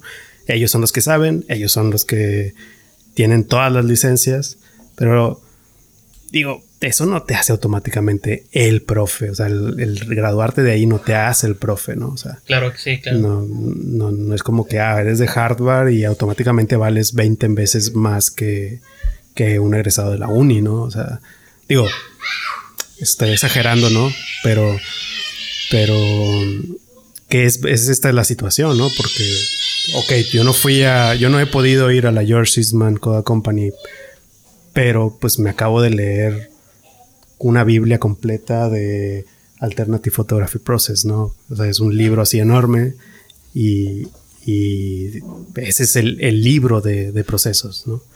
Entonces, este, es eso, o sea, compartir, o sea, no, tienes por qué guardarte nada y no tienes por qué temer a perder tu trabajo, que al final es eso, o sea, tienes miedo de que no vayan y te, de que si van cuatro a comprarte un taller, que de repente vaya uno, ¿no? O sea, güey, pues entonces en ese caso creo que tu, tu estrategia es la que está mal y por, y por esa razón, por esa, ese egoísmo y por ese todo, todo tu, tu mindset alrededor de, de, de, quizás ese negocio pequeño o esa entrada de dinero pequeña es la que está mal. O sea, no precisamente el que alguien venga a querer también dar un taller de eso. O sea, eso, eso solamente frena. Sí, ahora, sí, ahora en el, ahora en el, ah, perdón, perdón, voy a, voy a decir así nomás algo bien rápido. Eh, ahora en el podcast, ahora que, que trabajo haciendo esto, el, el, digamos, mi jefe, que es un morro, es menor que yo, güey pero eh, precisamente tiene cursos online, ¿no? Y, y, algo que yo le compro muy cabrón es, este, esta cuestión de que si sabes, aunque sea un poquito más de algo que otra persona, automáticamente puedes hacer un curso, ¿sabes? O sea, no necesitas y vale una la pena compartirlo, güey. Y vale la pena Porque estás, estás, estás agarrando la banda que no lo sabe y poniéndola a tu nivel para agarrar más empuje. O sea, es lo que yo digo. O sea, si no, si no subimos todo, suben dos personas nada más. Y eso no sirve para nadie, güey. Exactamente, es eso. O sea, es, sí, tal cual, o sea, no, soy tu superior, simplemente te falta llegar a donde yo estoy. O sea, en, este, en ese sentido es una humildad mía, ¿sabes? Es como, sí, yo sé un poquito más que tú, tú también podrías saber igual que yo y hasta más. Entonces, si yo soy como la, persona que te puede llegar a enseñar ese pedo, lo voy a hacer. Te voy a cobrar, te voy a, te lo voy a regalar. sí, y aparte es como dejando a un lado como el tema del conocimiento, o sea, si pon tú que es un negocio, este, la competencia siempre en un negocio siempre va a ser lo mejor para ti, porque es la que, pues es con la que vas a rebotar siempre y con la elección de las personas es lo que te va a hacer crecer. Y tal cual, digo, hasta pasó hasta en las grandes compañías, si quieres ponerlo así, que es este Microsoft y Apple. Cuando Apple iba a quebrar, pues el que los ayudó fue Microsoft y porque ellos dijeron, es que si se va Apple, este, se jode también mi negocio. Entonces yo, yo lo voy a ayudar para que ellos sobrevivan y eso me va a ayudar a mí. Entonces no es tanto como que voy a luchar, sino es como aprender a entender y comprender en dónde estás parado y cómo lo puedes lograr. Porque si, si te vuelves este, una persona de, como ocurre normalmente que es egoísta, egoísta todo, pues pues te acabas también pudriendo. O sea, no pasa nada, no pasas, no pasas de ahí. Exacto. Sí, sí, tal cual. puedes generar una reacción diferente a gran escala si no, si no compartes. Sí, pero bueno, el, el pues aviéntate ahí el, el, el, cross promo, Edgar. O sea, porque el podcast de este, de este vato está, está chido. Es una cosa seria, no crean que se van a encontrar una, una mamarrachada como esta. Es, una cosa de, una cosa de gente seria. El, ¿Cómo crees? ¿no? yo, no pienso, yo no pienso que Comete el Film sea una mamarrachada, güey. Siento que como decimos va en ascenso, güey, y va muy bien. Este. Ahí vamos. ahí pues, vamos. Eh, el podcast, sí, ahí, ahí la llevan, la neta muy chido. Aparte, los dos buena onda, buen pedo. Bueno, ya te conozco hace un chingo. David también sé que es re buen pedo. Eh, el podcast que trabajo se llama Dementes. Básicamente eso. está rankeado ahorita como número uno de. Bueno, entre el top 5 de negocios. Estamos como en el 2. Estamos ahí como siempre entre el 1 y el 2 de negocios en México. Y también entre los primeros top 5 o 10, no sé cuántos tira Spotify de en Latinoamérica. Eh, y pues la, el podcast lo dirige eh, Diego Barrazas, que es un compa que pues se encarga de tener conversaciones con gente que está de cierta forma en su, en su vida o en sus procesos mentales cambiando la forma de ver el mundo. Eh, haciendo, eh, cambiando el status quo, pues, o sea, no siguiendo lo, que está predicho. Y tenemos por lo general pláticas con, con invitados que, que pues la están rompiendo en diferentes eh, medios, ¿no? O sea, de diferentes formas. Tenemos, hace poco tuvimos, por ejemplo, a Julio César Chávez, invitado polémico, lo que tú quieras, pues fue el campeón del boxeo en México, ¿no? claro, o sea, está, está, rompiendo o rompió en su momento esquemas que, que este señor un legado. Sí, y este señor aparte, pues de nos cuenta su historia de drogadicción y demás y cómo se levantó y creo que eso es muchísimo más valioso. Entonces también, o sea, tenemos tuvimos por ejemplo a Guillermo Arriaga, guionista de Amores Perros, también claro. muy chingón y hemos tenido así muchas varias personas que que la neta muy muy interesante su historia, siempre con un chorro de aprendizajes, entonces está chido si lo quieren ver. Ahí está. yo, sí, la neta, métanse ahí Spotify, véanse la lista. O sea, si, si no quieren clavarse en los temas, váyanse por invitado y les aseguro que van a, tardarse un ratito en tratar de escoger uno. O sea, les van a llamar la atención más de dos. Sí, sí, la neta está muy chido. Somos un equipo de trabajo grande y, y se están haciendo cosas cada vez más chidas. O sea, como, como les digo, o sea, y todo, si lo transportamos esto que estamos hablando, en realidad, pues es todo ha surgido de que gente nos comparte su historia, ¿sabes? O sea, nos comparte y sin querer nos están compartiendo un montón de, aprendizajes y de formas que nosotros podemos aplicar en nuestra vida a, cualquier situación. Entonces está, está muy interesante. Y está bien cabrón eso, porque al final es como, punto alguien tiene treinta y tantos años, estás compartiendo 30 años a alguien en, unos, en una hora. Y eso está muy cabrón. O sea, sí. es como es muchísima información que no puedes dejar a, un lado. Claro, sí, sí, sí, totalmente. O sea, creo que el, soporte del podcast, por más mainstream que se haya vuelto por la pandemia, o sea, como este trip de ahora todos tienen un podcast y todos este, hacen webinars y, demás, pero yo siento que yo siento que está muy chido como como como recurso para compartir un montón de aprendizajes y, y, tener este tipo de pláticas y compartirlas con la banda, la neta, yo siento que sí te hace un switch importante en tu, en tu carrera. Y aparte está bien interesante porque, como tú dices, es como todos hacen podcast en estos momentos, ¿no? Pero creo que eso es un buen reflejo de la necesidad que tienen todos de decir algo siempre. Y no solamente de llamar la atención, sino la la necesidad tal cual de compartir una idea, lo que tú sabes, alguien lo va a apreciar allá afuera, sin duda alguna. Claro, sí, sí, sí, tal cual.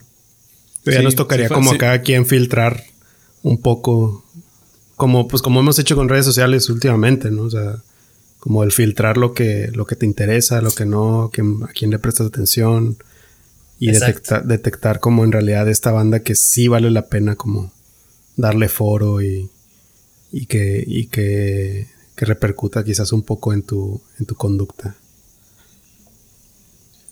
Sí, nos, vamos volviendo más, más, sí, más conscientes de ese consumo, porque si no, o sea, si no, si no te pones a de verdad, como lo que dices de redes sociales, hacer una pausa y decir, ok, voy a ver a quién estoy siguiendo para ver, eh, y lo voy a decir así como en, en, entre comillas, qué burbuja digital es la que la que me está hospedando, porque al final de cuentas los algoritmos están diseñados para que no veas más allá de lo que solo a ti te interesa. ¿Para qué? Para que no pierdas la atención. Entonces, incluso si tú revisas la lista de tus followers, de todos, los que te aparecen, los posteos que te aparecen diarios son de menos de un cuarto de esos. Porque son los que, los que más te mantienen enganchado. Y de repente te va aventando otro el algoritmo así como, ok, te voy a aventar uno, un post de este güey a ver si si te mantengo y ya te voy variando, pero. Pero por ya mañoso, güey. ajá, ya no es como era antes Instagram, que era casi que cronológico, que era como un diario. No, ahora te metes y no sabes que te vas a encontrar prácticamente lo mismo o con lo que te sientes cómodo viendo día a día. Entonces, Sí, sí, sí. más vale a lo mejor, el, no sé, el rastreo manual ahí de, de cuentas, ¿no? De que ah, me voy a meter a ver de este fotógrafo a ver si subió algo y me voy a meter a este, o sea, manualmente a la, a la antigüita, ¿no? Como, como los cuadernos que ahorita ya casi ni se usan. De, Como de ir- hecho, ir yo, hice ese ejercicio. De hecho, yo hice ese ejercicio a mitad de la pandemia. por ahí de agosto, este, hice eso, güey, en Instagram, abrí qué seguía y dije, ¿qué estoy siguiendo? O sea, ¿qué, porque es lo que consumo diario. O sea, literal, no hay día que no abras una red social y digas, bueno, esto es lo que está entrando a mi cabeza. Y literal dije, bueno, ¿qué, para, qué, ¿para qué quiero usar Instagram? Y dije, bueno, pues lo quiero usar para foto o para artes visuales, etcétera. Entonces decidí pues, dejar de seguir gente y, y cuentas de empresas, etcétera, que no servían para ese filtro que yo ya había puesto. Y se Claro. fue como más de más del 60% se fue. O sea, y yo dije, bueno, pues es que no es que sea gente que no me que no, no aprecie o no me interese, pero la verdad, bueno, la verdad es que sí no me interesa, güey, ver qué está haciendo. Y no es por mala onda, sino es porque por el bien de mi persona de que solo quiero consumir esto y que te deje de seguir no significa que este que ya no me hables, ¿no? Porque es otra cosa muy diferente. Porque te puedo ver en persona y es muy diferente ese tipo de, de tratos. Más bien aquí es como, pues es lo que estoy consumiendo, es como, es lo que estoy viendo a diario y eso es lo que yo quiero ver. David Sí. purgando. Purgando Sí, y, es una y no, purga. y- y comprensible. Pero, o sea, ya acá entre nos, pues ya dame follow otra vez, güey, no mames. No, mames. no, no, no, por, no compartes o sea, se nada de valor, güey. No comparto nada más bien. No, pero por ejemplo, ese tipo de cosas. Ahí, ahí es cuando, eh, como examen personal, si te das cuenta como qué gente sí te. Eh, sí tiene una influencia muy buena en tu persona, ¿sabes? Y qué gente es como, pues. Pues nada, o sea, como, Como que, que sigues por. ¿Mande? Así como que, le- le- algún día le di follow y ya nunca Ajá, más como- supe qué pedo. Ajá. Ajá, exacto. O por compromiso de. Ah, me siguió, lo sigo. Entonces, como ese tipo como de.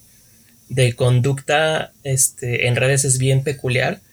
Y pues es cuestión de decidir nada más. Y en este caso fue como, no, pues solo quiero foto, artes visuales y este. Y, y ya. Y perros. Literal. Y perros. Perros. Es muy interesante. Ese ejercicio es muy, muy, muy, muy interesante, la verdad. Sí, la neta, Sí, es, es- es muy sano también hacerlo una vez al año por lo menos. Ándale. Eh, y hablando de una vez al año, que vamos a tratar de hacer algo aquí, un, un ejercicio de interacción, o sea, más allá de este podcast, o sea, porque ahorita pues está bien cabrón así de que, ah, pues vamos y te visitamos Edgar o, o Kyle, y, o sea, pues no está tan fácil, la neta. Sí, la neta no. No sé si podríamos aventarnos ahí un... Bueno, no sé. Igual estoy diciendo puras pendejadas. Me van a decir, no mames, güey. No, no hay tiempo ni para nosotros. Si quieres que hagamos como una, una... No sé, agarrar un rollo, ponerle una temática y tomarlo. No importa que te tardes un mes, un año. Pero cuando, cuando, cuando lo terminemos los tres decimos, oye, ¿te acuerdas cuando dijimos ese, ese día en el podcast que íbamos a hacer esta madre? Aquí está el rollo. Y ahí van las fotos. No sé, Sí, estaría bueno como tener ahí un, un- un retillo. Estaría, estaría chido, güey. Sí, Sí, es Digo, buena idea. Ojalá, ojalá la neta pronto podamos como cotorrearnos otra vez. No se ve cercano, pero pues sí, la onda, la onda de este pedo es estar pisteando ahí entre los tres juntos, güey. Como la, la vez pasada que hicimos el photowalk que terminó en Cantina Walk. Sí, güey, que no, pésimo, güey. Estuvo chido. Estuvo, Estuvo bien, pla- chido, bien, pero- bien planeado, bien estuvo bien planeado, mal ejecutado, güey. O sea, pero, bien, como- pero bien ejecutado, güey. pero pero o sea, al final nos mamamos súper chido, güey. Tomamos un par de fotos. Yo, yo tomé como, como tres fotos y me tomé como 473 cervezas. güey. Sí, Y se veló el rollo, ¿no? Sí, sí, sí. Estuvo bueno. eh, la neta, fíjate que eso sí lo envidiaron muchas personas. Creo que si hubiera estado, sí, es, es una buena idea. Y pues sí, como te digo, la, la, idea, la idea sí es como caer y cotorrear. Y habíamos dicho en algún momento incluso hacer como un ligero taller ahí, una demostración, eh, contagiar a más banda. Pero pinche pandemia. Em, sí, exacto. O sea, cayó encima de todo. O sea, yo, yo, yo estuve así a punto de decir, bueno, voy a parar el laboratorio para. Pues para cuando se arregle más o menos todo. Porque, o sea, yo empecé en así para mí y, con amigos muy cercanos, incluido David, en, en noviembre 2019 más o menos. Creo que sí, David, que, les dije, no, pues si necesitan revelar, mándenmelos y, y, y, si les late el jale, pues ahí me, siguen mandando. Sí, de hecho sí fue por ahí finales del año del 2019, sí. Ajá, y ya en enero, que fue cuando, o sea, en la, hice una pausa en diciembre armé como que bien todo lo que necesitaba para tener un poquito más de, volumen. Y en enero arranqué. Y en marzo se cae todo el pinche pedo. Dije, bueno, voy a hacer una pausa y, y, y, después, y después regresamos. Pero en realidad hubo un bajoncillo, pero nunca paró de. Nunca paró de fluir, nunca paró de fluir. Y hubo un punto en la pandemia donde de repente, como que todos estaban guardados tomando fotos. Y me empezaron a marcar así pues todos los clientes como regulares que ya tenía, es decir, oye, tengo ahí acumulados como 7 rollos, tengo 10 rollos, otro mercado, tengo 17 rollos ahí, te los voy a mandar. Y entonces, ¡pum! Hubo un pico donde se, disparó de nuevo cuando la gente medio empezó a salir otra vez. Claro. Entonces, pues, pues sí, es, cuestión de no, dejar morir la, la, llamita, que no se apague la chispa. Sí, güey, sí, yo, yo otra vez así como volví así también a desempolvar y y encontré otra vez así como una... La neta sí lo había sepultado, güey. O sea, sí, sí fue así como que... No voy a decir que lo que me había olvidado 100% de, de todo este cotorreo, pero sí me concentré muchísimo en, en mi trabajo y, y, en aportar muchísimo más energía al podcast y a todo lo que necesita. Y que sí es ultra demandante, ¿no? Yo supongo que tú también, por ejemplo, en tu jale te demanda un chingo de, de tiempo y energía. Pero la neta, o sea, yo si no hago este pedo, si no estoy leyendo este cotorreo, güey, yo me muero. Exacto. o sea, ya, se forma parte de ti. Sí, Exacto, y yo creo que David está igual, o sea, estamos, eh, o sea, chambeando todo el día y tiene que ver con eh, eh, producción, video, edición, va, va, estás aquí en la computadora viendo imágenes, corrigiendo color, lo que sea, editando, y luego termina el día de la oficina, o sea, yo me pongo a revelar y, digitalizar los fines de semana, entre semana en las noches y muy temprano en las mañanas. O sea, de 7 a 9 le dedico un rato para, para laboratorio. A partir de esa hora, pues, la chamba normal. Y en la noche, si me queda pila, le sigo. Pero sí es muy. O sea, necesito estar haciendo eso. Si no, me, me, ajá, me quedo ahí, me pudro ahí como Bobo Esponja cuando voy a casa de arenita, güey, que se va secando así su mierda. Así, güey, literal esa, esa imagen, güey. Con todo el meñique, güey. Exacto, güey. Oye, güey, sí, Pues acá yo igual, es, lo mismo. O sea, es este. No, no es cuestión, cuestión de revelar, pero sí hay días como que pues ya hasta por inercia consumes, ya sea un libro, ya sea un video, ya sea un documental. Hubo una, parte en la pandemia, creo que empecé a, buscar solo documentales y me eché como unos, en una semana, como unos 10, así en YouTube que encontraba links y que lo, esto y lo otro, luego en Netflix, luego libros, también te, te empiezas a, consumir muchos libros. A veces dejas de, bueno, dejé de tomar como una semana fotos, luego otra vez lo retomé como loco. Entonces, como Pero como este, loco, de repente me marca este güey. Oye, te voy a mandar 12 rollos, los tomé ayer. ah, cabrón. Entonces, es, pues es como. Pues forma parte de ti ya. Es como ya. Este. Un bien necesario. Yo lo veo así. Sí, güey. pues ya es esa vez que estábamos aquí platicando, Beto, de. Con la revela, con la digitalizada y la madre, pinches horas eran, era ya como la una y media, algo así de la mañana. Sí, y seguía, y seguía cada vez más, más denso el trip, ¿no? De. Sí. No, y que la interpretación logarítmica y que los negros y, y la, iluminación, si está pareja, ¿no? Dos, o sea, chateando por Instagram a las 2 de la mañana, la, madre más incómoda que hay. Y en eso estábamos mandando fotos por ahí, la madre. ya sé, güey, no sé por qué chingados estamos en la compu. Pero, pero esa es otra cosa que está chida, güey, que, que aunado a este hate que, este micro hate que tengo con, con la, con la banda y con esta cuestión de, del fomento.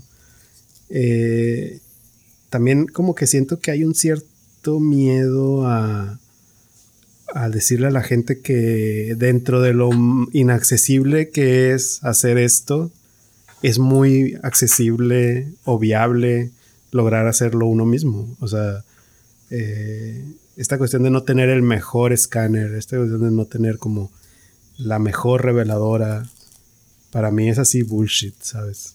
ya no, ya no es, ya no es relevante, pues hay, hay, hay muchísimas técnicas y, muchísimos aditamentos, accesorios, hay banda loca que se, que se pone a diseñar ese tipo de cosas por para no depender y de esto, de una industria que está tambaleando y de una industria que, que, que dejó en el olvido. Y ese es mi único con, con Fuji. o sea, que por qué abandonaron los, los Frontier.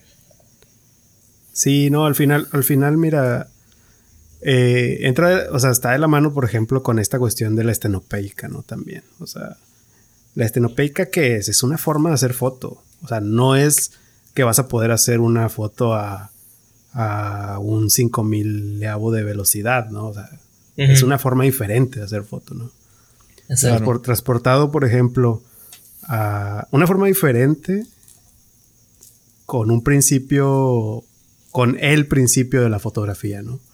O sea, eso es, yo siento que se merece como esa, esa bandera, la estenopeica, ¿no? Que estás haciendo foto gracias al principio primordial y básico que necesita tu profesión para existir, que es una cámara oscura. Eh, Exacto.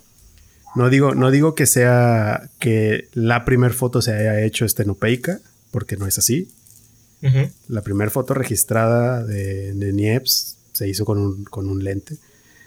Eh, pero la cámara oscura y todo lo que, lo que aportó el no haber sido pensada para foto y que después se adoptara para ser, para ser utilizada como en fotografía, siento que pues, a lo largo de la historia se ha, ganado como eso, ¿no?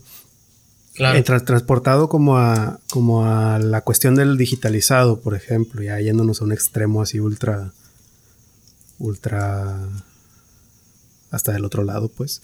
Eh, es, es, exactamente lo mismo, güey. O sea, el, eh, si digamos, si la única forma que tú tienes de escanear es un escáner Epson de cama plana o es una cámara fotográfica, no, o sea, el conocimiento para lograr un buen escaneo está ahí, o sea, eh, gracias al Internet ahorita está ahí.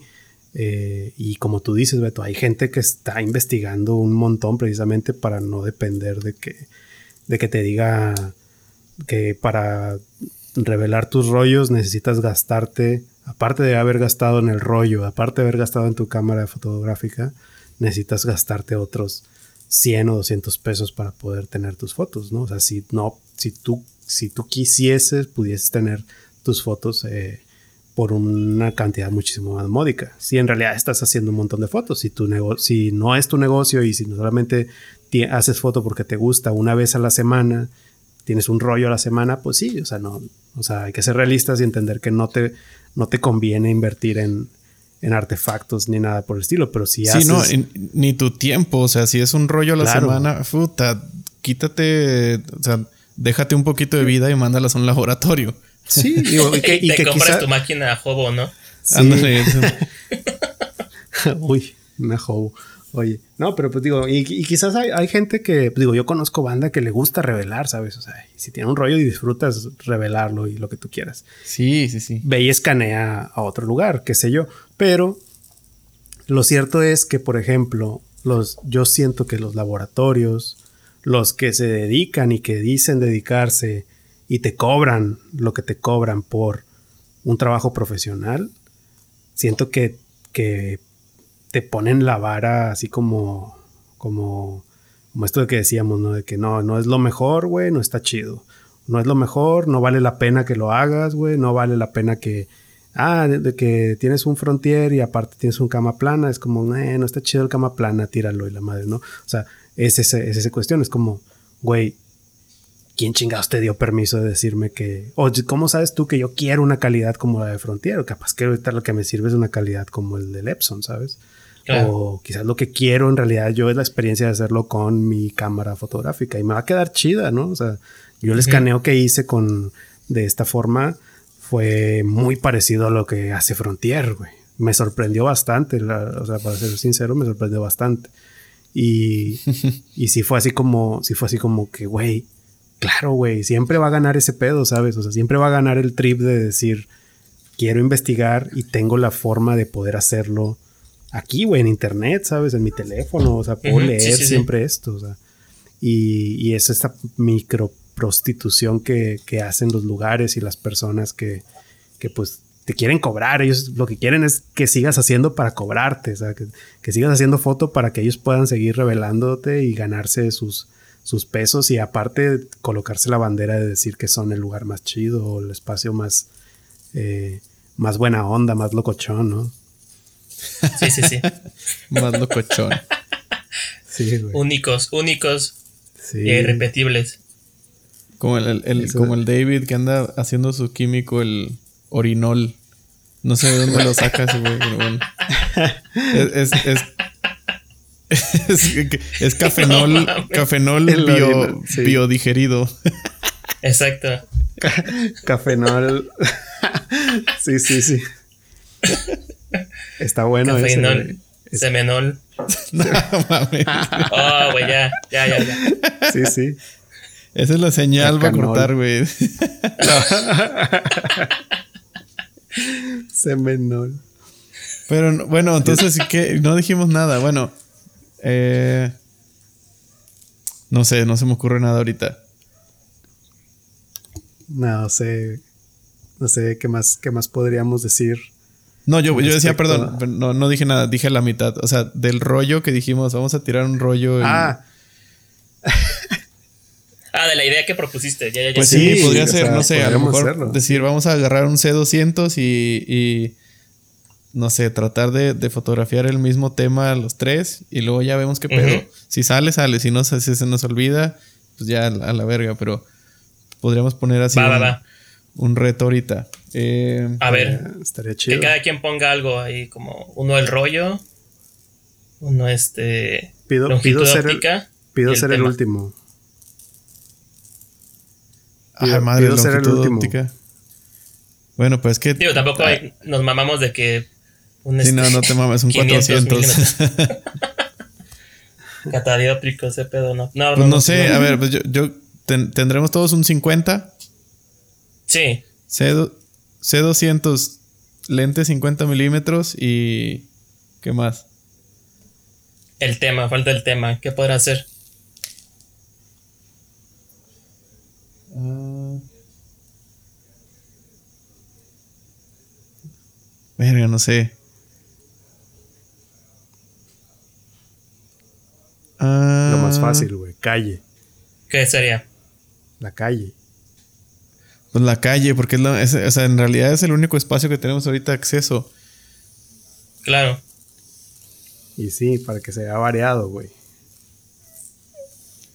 Sí, sí, 50 me, late. C200 y calle. 50 C200 y calle, pero eh, hay que, hay que, vamos a limitarle algo ahí. Dos de la mañana. No, Calle pues mames, y, que, y pones un reloj así que se ve ahí en la esquina del cuadro el reloj marcando las dos de la mañana de la verga. Y tienes que salir tú eventualmente en todos los cuadros.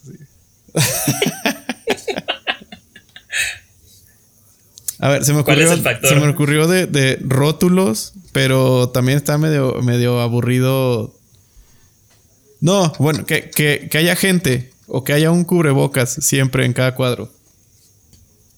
Ah, cabrón. Híjole, bueno, ok. Ok, creo que es viable en estos momentos. Ajá. Mete que, te, que lo hubieras propuesto hace un año, güey. Es como, no mames, ¿Qué, güey? Algún En el loco que le tenía, que le tenía, ajá, en el hospital o algún loco que le tenía miedo a la influenza todavía. Che, viajaron el tiempo perdido ahí en 2018. Ándale, güey. Y avisando del COVID y nadie le creía al pobre cabrón. Va, va, entonces- pues entonces C250, calle y cubreboca. Va, chingue su madre. Yo, yo ¿Y me lo aviento ¿Y el en- tiempo cuánto?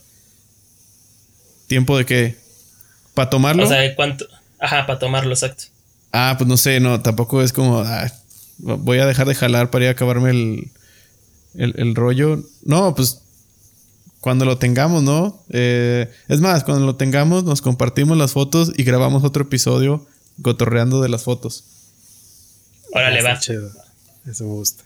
Me y gusta. cuando- y cuando- Va, me gusta. Pues cuando, cuando sea, ¿no? Pues a lo mejor nos tardamos un, un mes o no sé. En lo que los 15 tres lo, años. lo acabamos. 15 años, ¿no? cuando vuelva, cuando vuelva la siguiente pandemia. Puta, güey, no. Pero sí, me va. Me, me late, me late, güey. Ya está. Este, pues, a ver, que estamos rascando. Ya, ya llegamos a las dos horas. Yo creo que es momento de que Sí, ya, güey. dejemos descansar Ya. los oídos de, de- de la banda y irnos a echar un taco. Cada quien en su casa. Venga. Venga, venga. Pues qué chingón, Edgar. O sea, estuvo la neta muy chido cotorrear de. gracias. O sea, pues yo, Edgar lo conozco desde hace más de 10 años y yo creo que muchas de las cosas aquí habíamos cotorreado, pero tampoco. O sea, le, le da otro, otra tonalidad, ¿no? O sea, sí, sí, Sí, te, claro. te sacas más detalles y, y como esta dinámica te hace compartirlo de otra forma. Está, está muy chido. Gracias por aceptar la, la invitación media requisitosa, porque pues tienes que grabarte todo en tu casa y la madre, pinche pandemia. No, sabes, no, no hay pedo. Digo, las Pero ventajas sí. de tener, de producir un podcast es que puedo Exacto, tener- exacto. Exacto.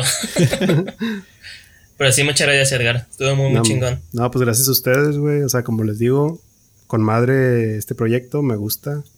No hay capítulo que no escuche. Y, y ojalá que podamos, sí, güey, pinche rating, güey. Vamos a monetizar este pedo. este, este, que llevarlo al siguiente pinche nivel. Eh, no, pues muchas gracias, me encanta. Gracias por lo que están haciendo, gracias por cotorrearse, gracias por ser compas. Y lo que quieran, lo que necesiten, ya saben que cuentan conmigo. Eh, ¿Qué más? Pues eso, güey. Que vernos. Sí, sí, sí, ya pronto, pronto. Hay Exacto. que, hay que, hay que armar una, una, una convivencia fotográfica. O sea, el- creo que el, el, el boom. ahor- Ahorita creo que ya hay, hay un par de caminatas que he visto que se han organizado. La neta no me animo a ir todavía. eh, porque muchas son en el centro y el centro está hasta la. O sea, hoy fui, pero solo por para surtir cosas ahí de. Para laboratorio. Es un desmadre el centro. Entonces Sí, no, güey. como que no, no siento que vaya a estar en el, en el, como en el mood de tomar fotos ahí con la banda, pero yo creo que pronto se podrán dar otras situaciones para armar, armar así caminatas o algo. O pues no sé, lo más fácil es que Edgar venga a, a ir nosotros dos para allá, pero pues vamos viendo, ¿no? Cómo, cómo se desarrolla este Sí, he viajado. Esta última vez fui a Tijuana. Pues fuimos a, a grabar a Tijuana. Ajá. Y no, se- no se me hizo tan caótico, pero pues, Tijuana es otro pedo. ¿verdad? Ciudad de México entiendo que el desmadre y la madre, pero algo, algo vamos a poder hacer eventualmente. Van a ver. Sí, Venga, sí puede. no, Está hay que, bien. no hay que quitarle Sí, sí, sí. el renglón. Chingón. Pues bueno, vamos a dejar en el, en el post de Instagram donde publiquemos este episodio eh, tus redes sociales, Edgar, para que la banda ahí pueda ver algo de tu trabajo. Si tienes en, en Instagram cosas, ¿no? O, Sí, depura- digo, o usa- depuraste todo. De, de puré. No, no es cierto. No, sigue, sigue. Mi Instagram es así como mi diario. Entonces, fotográfico. Entonces, ahí usualmente es lo que. Cuando subo algo, siempre es, es Instagram. Entonces ahí. Ya está. Edgar, Edgardo MTZZ, pero pues ahí como tú dices. Y les paso el documental de Carlos Jurado, que está cortito, ¿eh? No es, no es tan largo, como unos 20 Venga, minutos. sí, estará chido. Sí, está buenísimo. Y ahí también en el copy ponemos eh, los libros que mencionamos aquí, tanto de el de Carlos Jurado como el de Eric Renner. Y ahí, ahí les ponemos para que le den copiar y pegar y se vayan a Amazon y se lo compren en chinga. Sí, compren. Exacto. El de jurado todavía lo venden en Oaxaca y te lo envían. Ahí está un- en la editorial. Y creo que el, el dinero apoya a la familia de Carlos. Entonces está chido. Ah, Ah, qué, qué chingón. chingón. Ujú. Súper chido. Pues bueno. Señores, un gustazo. Listo. Estuvo chidísima esta plática. Ojalá se repita ya con, con este ejercicio de las fotos. Y si no, cualquier excusa es buena para volver a repetir Ah, huevo. Exacto. una, una platicadita como esta. Aunque sea para tirar hate. ¿Eh? Aunque sea para tirar hate. Aunque sea para tirar hate, volvemos, volvemos a encontrar tema. A huevo. si no, no lo inventamos. Ándale. Está bueno. Vale, Gracias. chingón. Pues bueno, eh, sigan tirando fotografía. O sea, la neta, creo que no- los tres que estamos aquí, me, me siento con la libertad de decirlo, que si alguien tiene alguna duda, alguna pregunta, se pueden acercar y, y preguntar lo que sea acerca de, de- de foto análoga. Si alguno de los tres no sabemos contestarla, estoy seguro que nos vamos a referir a alguno de nosotros mismos tres para, para ese tipo de cosas. Por Así ejemplo, es. Lo que necesiten. David con la parte de, de las cámaras y más con el- la cuestión del el, el mantenimiento y, y el funcionamiento de las cámaras, pues yo le mando a gente a cada rato, así como él me manda gente para revelar. Y para consultas de, de conocimientos ya más deep que no tengamos, pues váyanse en chinga y mándenle un, un- un mensaje directo por Instagram al, al Edgar y les va a contestar sin pedos. Exactamente. Sí, claro. Sin problema. Chingón. Yo siempre puesto. Bueno. Venga. Listísimo. Pues gracias Edgar otra vez y cuídense. Vamos a seguir cuidándonos para vernos pronto. Exacto. Un abrazo fuerte. para ambos. Cubreboca a todos. Para las A todos, sobre. Un abrazo, perros. Bye. Chao.